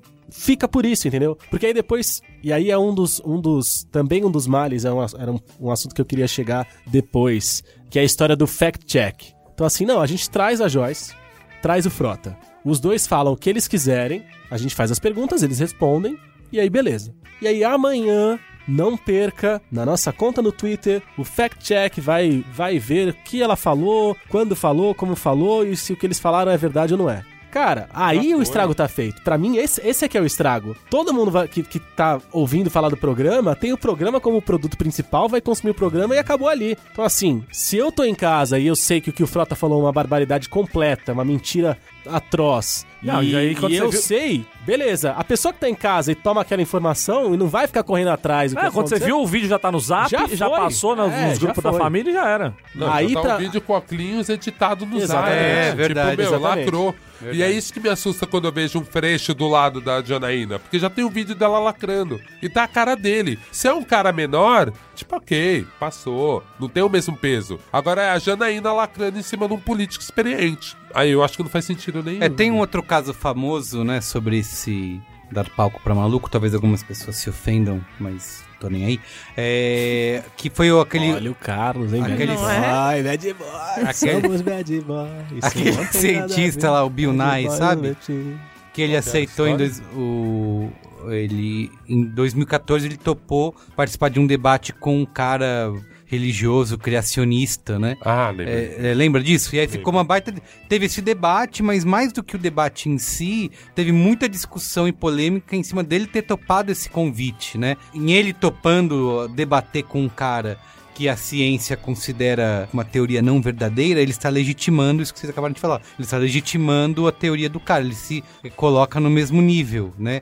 Então, e ele se, eh, se justificou dizendo que não adianta querer fingir que essa teoria que o criacionismo está sendo ensinada para as crianças nas escolas, porque está, né? Então, isso está presente, então não adianta você ignorar que isso não vai desaparecer. Então, ele topou fazer esse debate para gerar uma conscientização, né? Gerar um awareness, né? Uh, Uh, Buzzword. Cuidado, Não, então, mas cuidado. eu acho assim, se ele foi numa postura de, de realmente, com entendendo o que que é, eu ainda não concordo em si, mas eu consigo compreender. Agora eu fico mais assustado a galera aí tratando como igual. É isso É. que me indigna mais, sabe? Se você vai realmente no ambiente com mediação e ter uma discussão, eu acho saudável. Agora, no ambiente que não tem mediação, que nem era esse formato, né? Fica os dois lá discutindo, falando o que eles quiserem. Ninguém tá falando assim, não, Janena, mas você consegue provar isso que você tá afirmando? Não tem, tipo, 15 pessoas em volta dando Google e falando, não, Janaína, você perdeu esse processo. Não tem ninguém. É. Então, assim, pra que, que você vai, cara? Pra você ficar gritando com o outro, né? Então eu acho E- meio. E nessas horas também, que, né, pensando no- nesse mundo lindo ideal, falta a força daquilo que a gente tinha falado antes, que é dar nome aos bois. Isso. Então, assim, Justamente. ninguém, vi, ninguém vira pra ela e fala: Não, Janena, mas checando aqui eu vi que você não ganhou. É. Mais do que isso, ninguém vira e fala assim: Mas Janena, eu tô vendo aqui que é mentira, você tá mentindo, você não ganhou. O Justamente. poder dessas palavras, tipo, ah, você se enganou. Isso tem rolado direto, né? Não sei quem Uhum. É. se engana e Isso. fala que tal coisa. Não, Mas Lembra mente. aquele, lembra aquele vídeo daquele repórter? é, ele é famoso, aquele repórter em inglês que ele entrevistou o FHC, entrevistou a Dilma, e a galera ficava chocada porque achava que ele era muito. Agressivo? Muito agressivo. É aquele da Al Jazeera, não é? Isso. Como ele chama? É, esqueci o nome Ele é dele. maravilhoso, esse cara é, é incrível. Ele dá nome aos bois. É, é, o tempo isso, todo. É, tipo, Assim, é um cara, é um cara tão fora da curva de preparação É. que o cara quando vai conversar com alguém, ele já chega completamente preparado, sabendo mais da vida da pessoa do que o entrevistado. Então, se o cara estala o dedo e fala uma merda, ele tal, ele Já dá em hora, cima e já não tem conversa. Ele fez isso um dia desses com, com eu não lembro exatamente quem era o cara e qual era, qual era o, o cargo dele, mas ele tinha uma relação com a comunicação do Trump e ele tinha rompido com o Trump. E aí O Roger, será? Aquele, aquele Cara, eu Roger? não lembro quem era agora. Você pode falar qualquer nome e eu vou. Eu, se eu- Ah, então concorda que é o Roger. É. Roger? ele mesmo. Era, Isso, cara, não, legal. Marcelo. Roger. Era o Roger. O Marcelo Jorge. também. A Roger do Cla, traje. Cla- Claudinho. É, mas era uma O coisa tipo que ele falava assim: que ele, pergun- ele perguntava, ah, é, você acha que o Trump ele, ele é um cara que mente e, e ele não pode mentir? Não, eu acho que ele é um cara sincero. Não sei o que. eu. Não, mas ele fala tal coisa, tal coisa, tal coisa é mentira. Não, mas é que ele é um cara que ele tem muita energia. Não, não, mas ele fala tal, tal. Então, durante a fala, o cara já corta, já derruba e acabou. É não tem conversa. Então não tem aspa no dia seguinte do cara falando: Trump é um cara enérgico com grande senso de comunicação. Diz Claudionor Nunes. Bastos. não, É, eu acho que a gente. mentiroso. Mente, mente, Mas é não sei o isso que impressiona muito no vídeo da AOC, que é ela falando, então, a sua rede social vai derrubar mentira? É sim ou não? É uma pergunta simples de sim ou não. Não, mas a gente vai e co- aí ele vai todo em volta E lá tem do que cobrar isso dos dele. jornalistas, né? Que passam querendo passar. A gente vê tão pouco que essa menina, essa- menina... É que ela é política, né? Mas acho que dá pra usar o exemplo desse apresentador que é jornalista da Al Jazeera pra diretamente com o que a gente tem aqui dos nossos apresentadores e jornalistas Mas de, eu queria mais, de- mais jornalistas como a AOC, de né? cobrarem de cobrarem a mesma postura, né? Porque é, a gente nessa ideia de que ah, precisa ser isento, né? De que não pode é, ter lado, os caras acabam cometendo esses erros Não, crassos e não praticando o que é, que é o que a profissão exige. Não né? Que a vem gente desse tá viu- chovendo que a lá gente fora. viu que. Só Bia. só pra dar nome aos bois também. com o começo do programa. Sentiu? O que Legal, a gente esquema viu que o, aristotélico, que, né, o gostoso. Glenn, que o Glenn Greenwald tinha essa postura no Pânico, por exemplo. Ele foi tentando puxar a verdade da galera e, tipo, realmente depois você via os vídeos editados e aí começava a pós-verdade, né? Cada um contava, acreditava no que queria Olha, o acreditar Glenn, e pronto, ele tem né? uma paciência que eu fico desesperada, sério. Pegando o gancho do Glenn, o nome do apresentador que a gente tinha comentado é Mehdi Hassan. E ele também trabalha pro Intercept. Olha aí. Olha aí. Olha aí. Então, Tá explicado. tá aí. Tá tudo ligado. É isso, gente. Vamos pro qual é a boa. Qual, qual que é, peraí, a e a conclusão? E aí? Tem, sabe, bate verdade- palma ou não bate, galera? Pra, pra, pra doido dançar. Então, eu fico Depende. muito confusa. Eu detesto, né? Mas é, é como eu saio do Mamilos, às vezes, das gravações, e eu, e eu tô saindo hoje. Eu fiquei quieta agora num pedaço do programa, porque eu fiquei pensando. Porque eu fiquei, eu, eu não sei.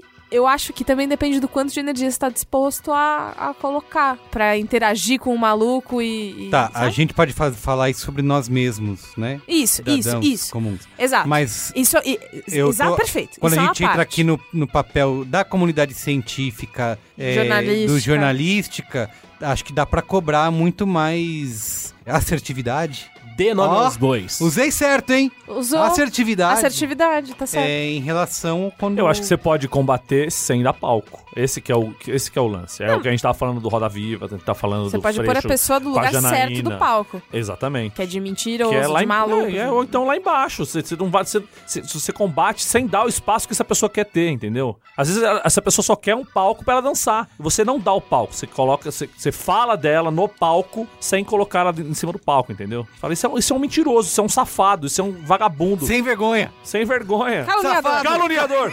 Sem Vagabundo. vergonha. Caluniador. sem vergonha! Bom dia. Mal. É, ma- mal o quê? que ele falava? Mal. Perdeu, mal, perdeu o time. Droga. Gino, já foi. Odeio quando isso acontece!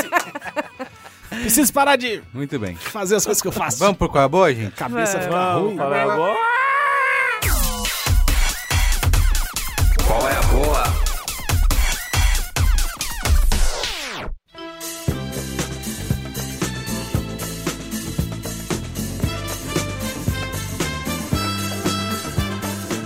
Ai, meu Deus. Qual é a boa, então? Qual é a boa? Vou começar aqui, então, hein? Vai, começa aí. Eu tô, faz meses que eu não dou um qual é a boa aqui, porque eu fiquei meses sem gravar pelo boicote de Carlos Merigo.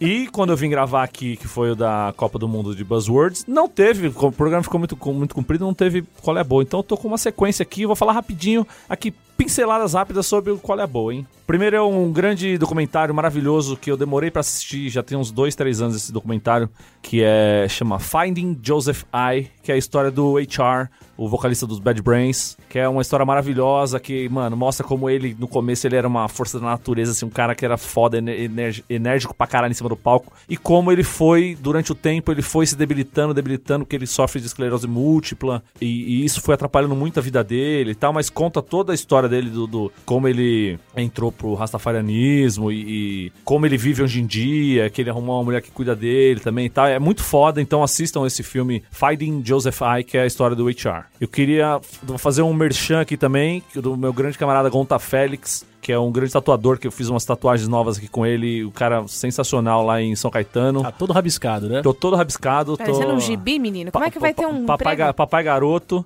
E então a- achem aí no Instagram, GontaFélix, G-O-N-T-A-F-E-L-I-X. Gonta Félix, o grande cara em São Caetano. Vão lá na casa dele que o cara é muito sangue bom. Agora falando aqui de. Antes de entrar na- nos podcasts, falar do, do. Algo que me surpreendeu esses dias no Netflix, que eu tenho muita preguiça do Adam Sandler. Acho os filmes dele meio, meio bosta, assim. Tem um ou outro que é legal e tal, mas acho ele mais do mesmo, assim tal. E eu fui ver stand-up dele no Netflix. 100% Fresh. E me surpreendi. Engraçado pra caralho. Me peguei rindo pra cacete. Mas não foi lançamento. problemático? Porque eu tenho esses medos aí, né? Com problemático como? Ah, gente, o mundo tá chato. Não, não, mas é, é muito, é um formato diferente, porque é um, for- ele gravou. É uma edição muito louca, porque ele pegou vários shows e ele pega, às vezes, a mesma história com trecho de vários shows durante o país e tal. E, e é um bagulho que tem umas partes muito nonsense, que ele pega a guitarra e toca uma música. Ele e um cara no palco, ele e um, um cara que ajuda ele nas músicas e tal. E, puta, não vou, assim, assistam que é, é bem legal, engraçado e quem não achar graça não sabe de nada. E agora vou entrar e fa- falar agora de, de 2019, o ano do podcast no mundo. É, eu já falei aqui uma vez que eu sou fã do Conan O'Brien, que eu fico vendo os, os, os remotes que ele faz lá no programa dele, as entrevistas que ele dá também, que ele faz também no, no programa dele lá nos Estados Unidos. E o Conan O'Brien é a grande estrela do podcast mundial hoje, foi capa da revista lá que os caras, o Mark Merrill até xingou ele, falou: "Porra, tô fazendo Acabou esse bagulho, chegar. tô fazendo esse bagulho faz 10 anos e os caras vão fazer uma matéria de capa sobre podcast, coloca você na capa e tal. Só que, e aí eu fui escutar o podcast dele e é maravilhoso, é maravilhoso. Ele, ele quando eu acho o Conan O'Brien um gênio da comédia, um cara que assim, escreveu pro Simpsons, escreveu pro, pro Saturday Night Live, o cara é foda. E hoje é o cara que tá mais tempo na TV fazendo talk show. E o, o, o podcast dele é, chama Conan Needs a Friend, que ele chama pessoas que ele conhece, mas que não necessariamente são amigas dele.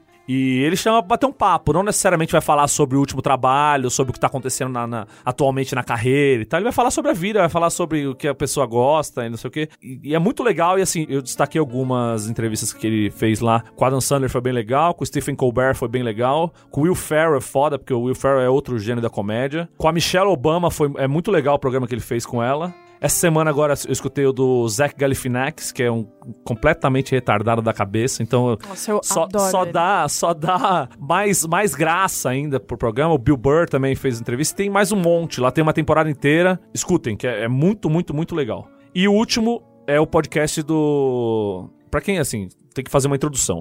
Quem assistiu O Âncora, do Will Ferrell, que eu acabei de falar aqui, conhece o personagem Ron Burgundy. Ron Burgundy. Maravilhoso, um personagem Um dos maiores sui da, generis. da, um dos maiores da teledramaturgia, né? Maravi maravilhoso. Que tem o Âncora 1, o Âncora 2, dois filmes maravilhosos. I'm kind of a big deal. E ele lançou o The Ron Burgundy Podcast, que é o podcast do Ron Burgundy. Então esquece o Will Ferrell. O Will Ferrell não tem nada a ver com esse podcast. É o podcast do Ron Burgundy, que é ele e uma assistente dele que chama Carol, que ela fica ali o tempo inteiro, tanto que no, no final de todos os programas eles fazem um fact-check do que ele falou de besteira durante o programa. Então tem vezes que ele tipo, fala- falou uma besteira só e fala, não, tamo indo bem, então tá, tá, tá bom, hoje foi bom. E, e é um, e é um podcast que, assim, não é não é o Ron Burgundy entrevistando pessoas. Também tem ele entrevistando pessoas, mas tem, assim, às vezes tem... Tem um programa que ele faz só sobre true crime, que ele soluciona crimes. Então, ah, o crime do, sei lá, do, do estuprador de não sei onde, eu sei quem foi, tá baseado nisso, nisso, naquilo.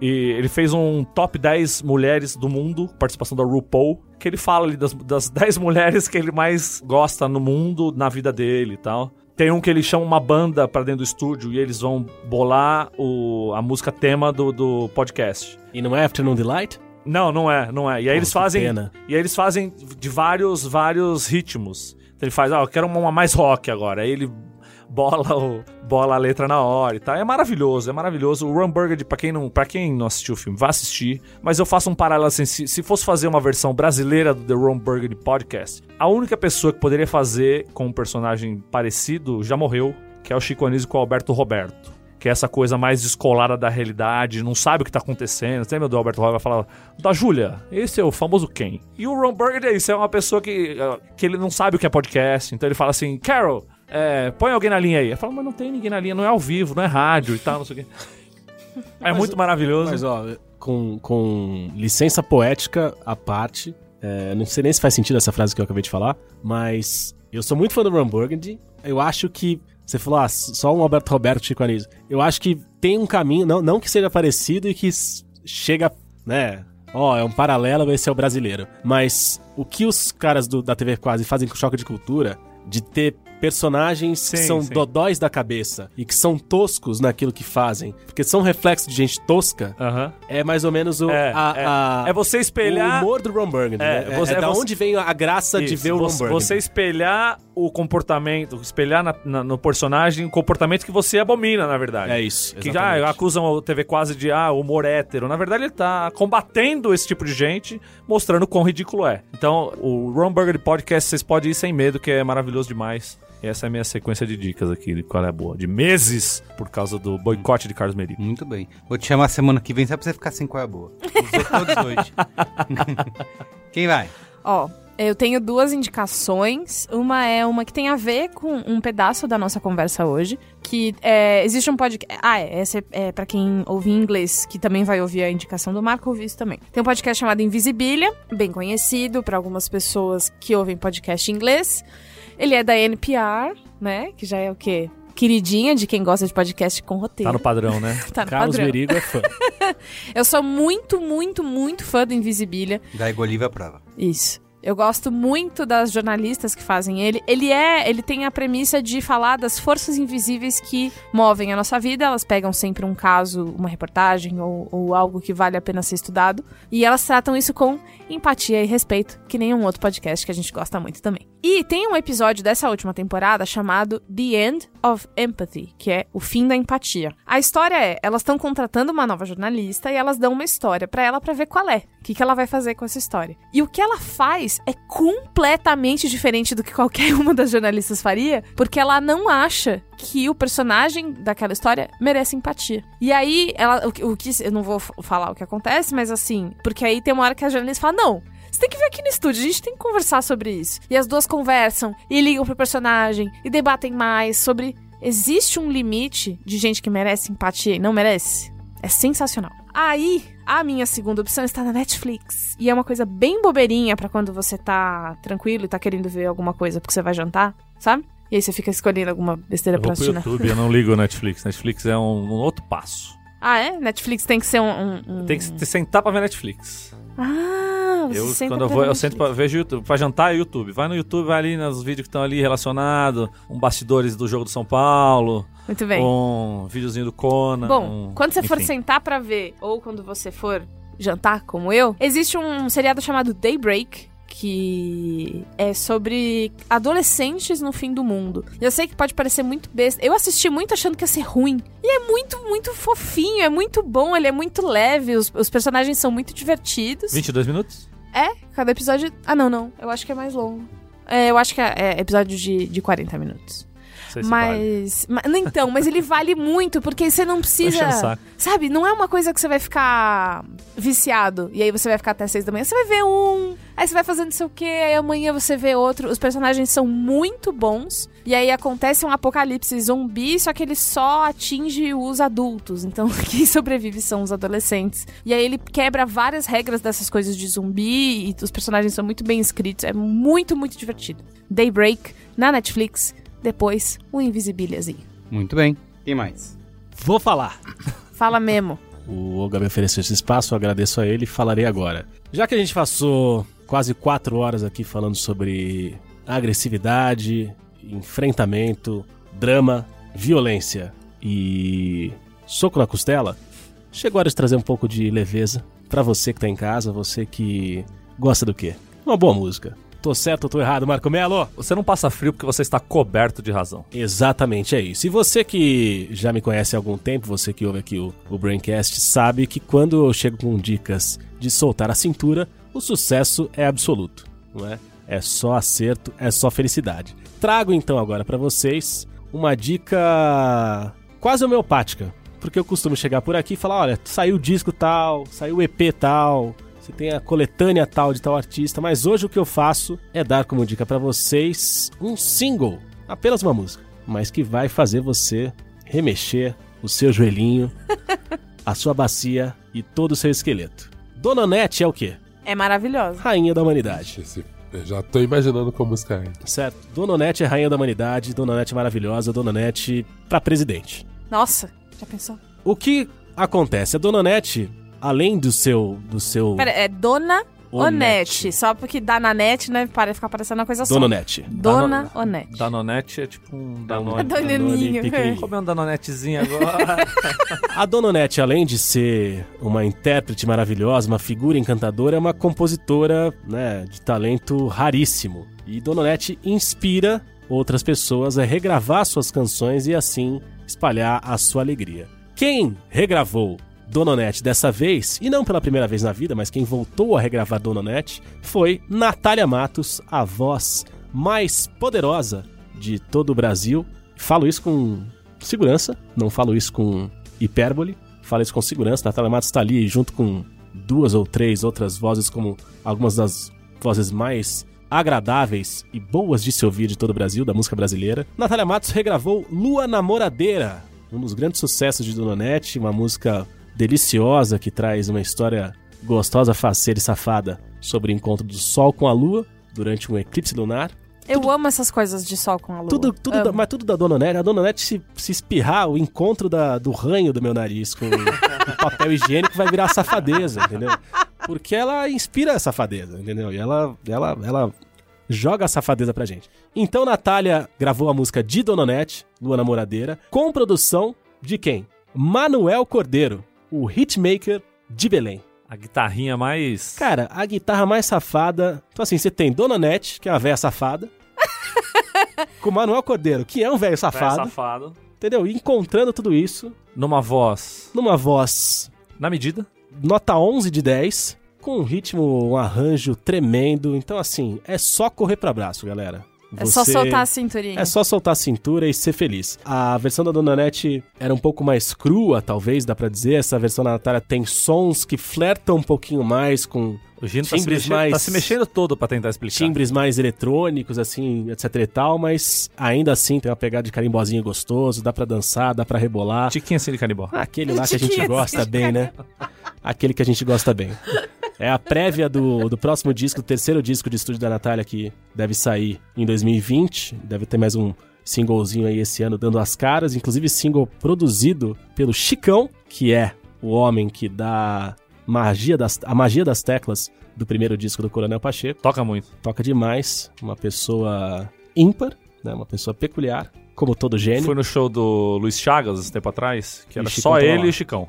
Então, E foi mó viagem. é velho. assustador, cara, Toca demais. Depois é nós fomos um- ali no, comer uma pizzinha. Grande figura, batemos um papo. Sangue bom demais. Não, ele é força da natureza. Então escutem aí, Lua Namoradeira, já tem em todos os streams que você pesquisar, saiu o clipe maneiro também, e é gostoso demais. Marca Pra- o Egílio pra ele dar uma nota na sua dancinha. É isso aí, manda, manda pra todas, Marca arroba. todas as minhas redes Twitter. sociais, mande um vídeo seu dançando essa música e eu vou dizer o que, que eu acho. E pra pontuar também, aconteceu há pouco o lançamento do livro de crônicas poéticas de uma figura ímpar também, que é Davi Benincá, o poeta de sunga. Poeta de sunga. Poeta de sunga do TQCU, né, o TV Quase Cinematic Universe. Universe tem que ficar Ele é tam- elogiando. ele é também o, morre.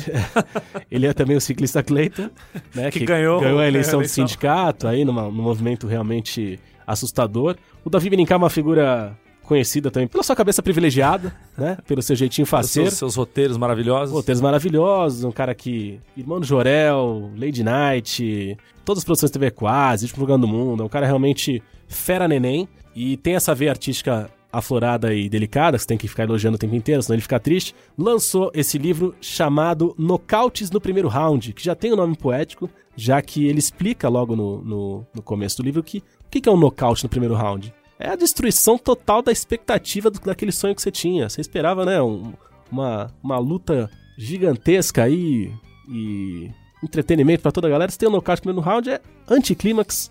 É esperar até as prazer. 3 da manhã pra ver o Mike Tyson e ele ganhar a luta em Ele ganha 12 10 segundos. segundos. Então, Davi traz toda essa, essa visão nefasta da, da, da vida como um grande anticlímax e tem metáforas e poesias em suas crônicas por ali muito gostosas, muito gostosas, muito gostosas. De se ler. Os livros têm uma tiragem muito baixa, aparentemente, então se você quiser ter o prazer de ler essa belezinha, você manda uma mensagem pro próprio Davi no site Twitter, por exemplo, falando, Davi, Quero o livro. eu quero o livro. Se vira aí agora, negão.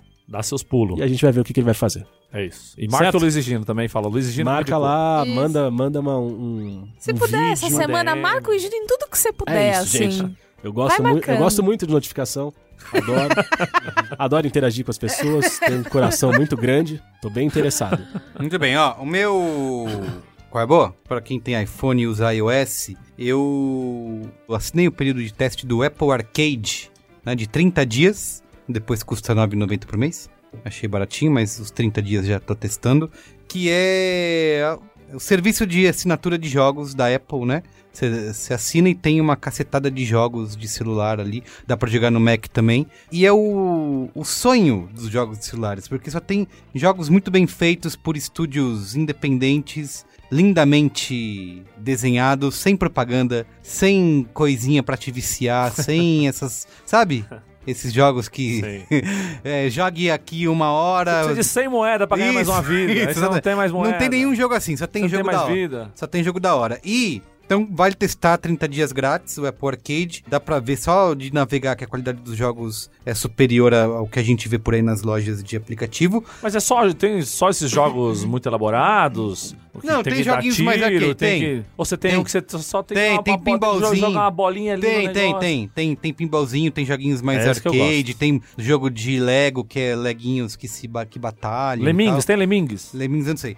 Mas tem esses jogos cheios de histórias e conceitos e tal. Inclusive é o que eu vou indicar aqui, que chama, que chama Overland, que é uma viagem pós-apocalíptica. Então, você tá num mundo pós-apocalíptico, depois que deu merda, aí você tem que fugir das- de umas criaturas que estão ali. É um jogo meio por turnos. Então, você tem que... ah, Tem um carro, aí você tem que achar combustível pro carro, você vai coletando é, coisas pelos cenários, vai encontrando outras pessoas que você pode dar carona, e você viaja é, por várias cidades, né, no- nos Estados Unidos, tentando fugir dessa ameaça aí, sei lá, se é zumbi, se é alien, ainda não entendi o que é. Mas, cara, bem bonito. Jogo de estúdio independente, né? Os caras têm, têm a manha de fazer jogo bonito. Que é desenvolvida pela Find, um jogo de estratégia. Enfim, Overland e vale testar aí os 30 dias do Apple Arcade, até porque depois 9,90, né? Se você gostar, vale a pena pagar. Tá bom. Bem, tem algumas dicas. O Fazer Barry aquelas- White vai trazer o seu novo álbum. A primeira é um podcast jabazíssimo. É o podcast que, que tá acontecendo com o pessoal do Submarino. Convidou eu e a Hellmother para sermos hosts. Linda. Nós falamos sobre cultura pop com essa visão um pouquinho problematizadora que uma mulher e um homem preto têm pra olhar esse mundo aí dos menininho privilegiado, Mulher and mãe. né? Mas enfim, o pessoal tá curtindo bastante. eu Acho que vocês deviam ouvir. O outro podcast que eu acho bem legal, que chama História Preta, também, a gente falou tanto aqui, né, de ataques racistas, e a gente vê que, infelizmente, mesmo na mídia podcast, ainda a presença negra é bem pequena, e ainda mais falando sobre temas de história negra, falando sobre alguns heróis, enfim. Eu acho que esse podcast é bem bacana, bem necessário. Dá uma conferida lá também. Vocês falaram do Zack, eu lembrei. Vocês viram que na Netflix puseram um longa?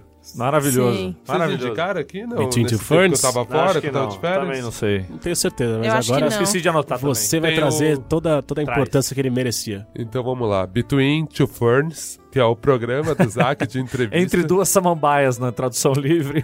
Que até o Obama foi, né? É, maravilhoso. É muito Só foda. que foi muito legal porque esse programa era um programa curtinho na televisão americana. não, não, é no Funny or Die, que é o canal do Will Ferrell, que tem a piada. É né? isso. E eles transformaram num longa, enfim, com pé e cabeça. Ou É. quase perto disso. Com ele fazendo ele mesmo, né? Cara, é maravilhoso. Eu não ia ficar dando spoiler, só vejam isso que vale muito a pena. E o último, que foi uma coisa que, meu, tomou minha semana, é um reality show chamado Hitman Flow. Quem gosta de rap vai se divertir muito. É tipo um The Voice, só que do rap. E é assim, muito bem feito. Eu tenho problemas com a Cardi B, enfim, Vê aonde? é na Netflix. Então, é assim, imagina que é o The Voice de rappers, eles pegam o T.I., a Cardi B e o Chance the Rapper. Quanto Cada um monta o seu time. Então, sei lá, o T.I. tá em Atlanta. E aí ele pega os caras de Atlanta. o, Atlanta. a Cardi B em Nova York e o Chance the Rapper em Chicago. E o Michel Teló pega onde? ele não tá nessa. Cara, mas vale, vale muito a pena ver, assim, cara. É muito divertida a dinâmica. A gente ficou discutindo, os mais nerds de rap ficaram discutindo as traduções, tem umas traduções engraçadas, como sempre. Mas vale muito a pena assistir, cara. Acho que é um programinha bem divertido, um formato bem, bem realizado, assim, da sua Netflix. Ah, última, última dica. Você falou agora da Dononete. Tem uma outra música que eu achei bem legal, até achei que você estivesse falando dela. Que é a música Eu Te Amei e Amo, do Jalu, Dononete e Manuel Cordeiro. Jalu tudo pra mim. Tudo Jalu pra é mim. foda. Você vê que quando junta Manuel Cordeiro e Dona Nete, Não, e o Cara, encontro só de, levanta a galera. encontro de gerações de Belém Pará, né? é. A música Jalu também. eletrônica do Belém Pará com a música caribenha do Belém Pará. Jalu que foi, uma, foi um dos destaques do palco paraense que rolou no Rock in Rio. Com Dona Nete, com Manuel Cordeiro, Gabi com Lucas Amarantos. Estrela, Gabi Amarantos. Tinha uma galera bem massa lá. Nossa, Fafá Jalu. tava também. Me liga, sabe? Sei lá. Foi bem, foi bem bacana. De um festival que eu particularmente acho bastante desagradável. Caído, né? É, caidaço e meio fora da realidade, assim. De vez em quando rola umas, umas luzes, assim. E eu achei que a coisa mais legal dessa edição foi esse palco Para Parapop. Falamos juntos. Jinx. Muito bem. É isso. Peraí que eu preciso mandar uns salves aqui. Manda aí. Pode salve, momento malandro. Deixa eu mandar um salve. Não é, não é Mandar momento um Faustão porque, eu, não, salve. porque eu não, não, não encontrei mais esse. Eu, eu, Então não pode mandar, É, porra. Não tá, cu- falando, tá achando que é o quê cu, aqui, Deixa eu cara? falar, deixa eu Se a falar. pessoa não pediu momento Faustão, é... Mas não é momento Faustão. Se não, se eu não tô falando momento que é. salve não Se eu tô existe, falando- mas-. Bota Eu vou- eu ordem vou- aí, velho. Você que Eu preciso inventou. mandar um salve pro Magno da Adidas. Quem conhece o Magno da De Adidas? novo, o Magno da Não De mandei, eu falei Toda aquele dia e não manda- mandei, caralho. Mandou, porra. Não mandei, eu falei, eu falei, acabou o programa, eu não falei do Magno da Adidas. Ah, é? Magno da Adidas.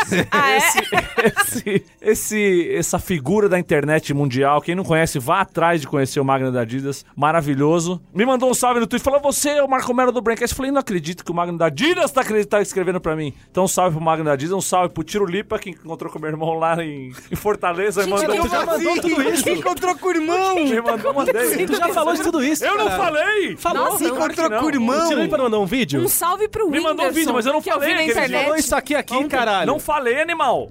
Tá aqui, Tá aqui Sabe o William anotado, Bonner eu que eu falei. no Jornal Caralho, Nacional? tava tudo bem, o que aconteceu? E o Diego Peixe, da Peixaria Box 7 lá de Santos, que Aí, me mandou um quilo Peixe. de cam- camarão lá em casa. semana. Não me mandou nada esse Ele arrombado. mandou Peixaria Box 7 em Santos. Diego Peixe, grande cara. Se você, ó, vai lá no. no, no- Tô me sentindo na Mauri Júnior. Vai no Calçados arro- Nipolini. na arro- E faz o pedido de camarão lá. Fala que é amigo nosso que não tem, não tem frete. Não, então, mas você vê...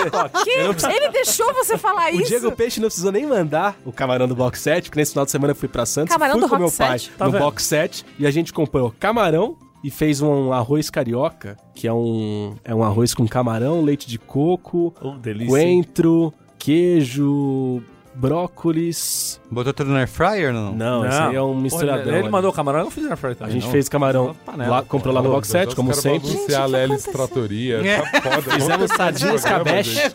Sardinha escabeche é foda. Isso é foda. Compramos uma sardinha por lá também.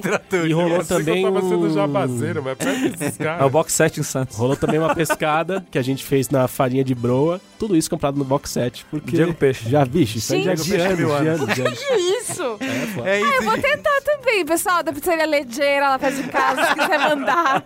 Uma ótima pizzaria, eu recomendo pizza napolitana com selo que- de pizza da minha napolitana. rua. Pra- Tem Entendeu? 10, tem 10. Pertinho de mim e do Oga, manda pra um endereço Tem só, um 10 encontra o selos, outro. tem 10 selos e ganha uma não, pizza. não tem 10 selos, que é Ô, muito pizzaria, vamos muito começar e fazer sofisticado. aí uma Sai, pizza- Marco, Ó, sai do meu. 10 Além disso, Lelis Tratoria... Mentira, chega. Botou denturinha fine nesse arroz aí ou não? Não, a- alergia severa. Lembra? Vai ter momento Faustão ou só tem momento, o momento jabá aí do arrombado? Vai, faz Pode? momento Do salve. Pô, Faustão. foi na BGS É uma isso, fui na Brasil Game Show, estive Puta mais uma é vez na- em cima, Apontando à sorrindo, frente, fa- eu não sei qual é o, o termo correto de um palco da HyperX Brasil, mais uma vez me levaram lá porque não tem a menor...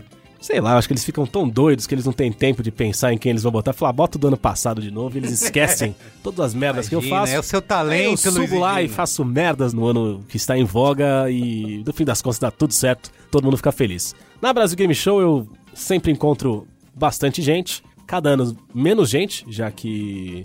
né?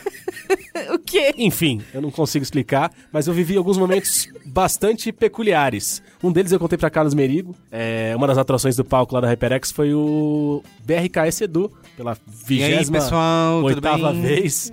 O Edu foi lá conversar com a gente. Nossa, ele é... e. Olá, tudo bem? E aí vira do nada, tamo lá, eu e o Edu, tinha acabado a ação, tava tirando as fotos com a galera, etc e tal. Aí vira o, o editor, o produtor de vídeo, o menininho faz tudo do audiovisual do Edu, fala assim: Gosto muito do seu trabalho, viu? Sou muito seu fã. Eu falei, tá enganado, né? Adorava o save game. Eu falei, eita, nós? Aí o Merigo vai emocionar. Que ano é hoje? Contei pro Carlos Merigo, ele chorou. Na casa dele mandou imagens lacrimejando. Save Game é um site de 1974, né? Que foi Data, o primeiro data da década de spin-off 70. do B9. Antes do meu nome existir. Antes do. Como assim? 1974, né? É verdade. E realmente foi um, um sucesso retumbante. Foi. Tanto que ele não durou mais do que um ano. Você falou em Mas foi eterno quando durou. achar que foi, foi confundido. Conta depois, você conta a história que você foi confundido também, que o cara não acreditou que não era. Ah, é verdade. Aí teve, um, teve outro camarada que era um senhor bem grisalho, assim, com o filho, falando: Posso tirar uma foto com você? Eu falei: Pode.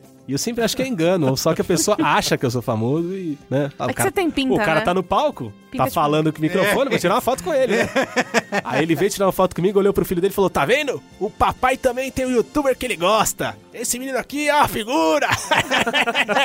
e aí uma criança de 8 anos de idade foi me olhando com um bode tremendo, falando: Quem é esse? foi ridículo. E aí teve a hora que eu fui. Aí sim, essa foi a. foi a- foi- Esse é o sentimento mais, mais claro de que sou eu mesmo. Que o camarada virou pra mim e falou assim: Ô! Falei, Fala, tipo, o bicho pegando no palco, o cara, ô! Falei, fala, o que, que vocês falaram lá de Poço de Caldas? Eu falei, oi? Você falou lá de Poço de Caldas no negócio lá? O que, que vocês. vocês- O que, que vocês têm em Poço de Caldas? Que isso? Vocês quem? Falaram aonde? O que você tá falando? Você não é lá o cara do desenho lá, do pessoal da, do Choque de Cultura? Do desenho lá deles? Puta O- que pariu. falei, o quê? O cara que faz o desenho lá, vocês falaram de Poço de Caldas? Falei, o irmão do Jorel? É, você não é o cara do irmão do Jorel? Falei, não. Aí o cara, é, tá bom, é, não é. Mas o que, que vocês têm lá em Poço de Caldas? Aí eu falei, cara, eu não sei. A gente toquei- com o Juliano ele, Henrique, Ele achava aí. que era o Juliano. E aí, não sei. Eu não sei o que senti. Eu, É, eu não. apenas deixei rolar. Eu fui fantasiado de Jorel, de irmão de Jorel no, no carnaval. Talvez por isso eu tenha ficado feliz. Você devia ter... Mas agora sim, vamos lá, momento Você devia Faustão. ter entrado na onda. Caralho, nem começou o momento Faustão. Agora sim, momento Faustão. Fernando Lodge, do ultrajando.com.br. Encontrei o Fernando pela terceira vez seguida na BGS. Ele falou: E aí, terceira vez, peço música, ganha alguma coisa? Eu falei: Não, só vai continuar sendo otário e me encontrando, mas é uma figura, é uma figura magnânima, uma figura maravilhosa. Fernando Lodge, um beijo no seu coração. Diogo Oliveira, fazendo inveja pra namorada que estava no Piauí. Tava lá na BGS, curtindo, pediu um momento Faustão, leva um abraço. A namorada dele não leva, infelizmente, só você que leva. Diogo, você é um campeão. Vinícius Tavares, o pai do Pedro, tava lá na BGS também. Pedro Constantino, que é São Paulino, desgraçado da cabeça com a situação que o seu clube às vezes o coloca. Mas, Mas, agora o dinizismo agora tá o dinizismo tomou conta, então, Pedro, daqui pra cima é só felicidade. Rodolfo Martins, estava cansado de tanto andar na BGS, não estava tão feliz assim com a feira, mas recebe este abraço caloroso. Guilherme Pim, que é, é o rapaz que fez um documentário sobre podcast. Pra, não sei se acho que foi o TCC dele, chama Podcast A Voz da Era Digital. Então, se você está interessado em entender né, esse fenômeno maravilhoso que transformou as figuras desta mesa em pessoas milionárias, procura lá podcast A Voz da Era E o Digital. Kleber Machado. também tá milionário. Encontrei também o Mário Bigode pelo segundo ano seguido na BGS. E devo ter encontrado outras pessoas também que esqueci de anotar o nome, esqueci de mencionar. Mas se já- sim, então... Eu já mandei um abraço pro todos Ma abraçados. Magno da Adidas hoje aqui. Não, hoje não. Nossa senhora. E teu irmão, como é que tá? Eu pro Tiro Lipa, mandei? É, o seu irmão. Cara, vai começar essa. Bom, gente, obrigado, hein? Nossa, mas obrigado mesmo por ter ficado até aqui. fine. Muito bom. Isso aí, Denturinha. pessoal da pizzaria, então. Né? Então tá bom. Beijo. Um abraço pessoal do Valeu, restaurante japonês bem caro. É verdade. Tchau, tchau. Um Bem abraço, caro. pessoal da peixaria também. Box set em Santos. Tchau.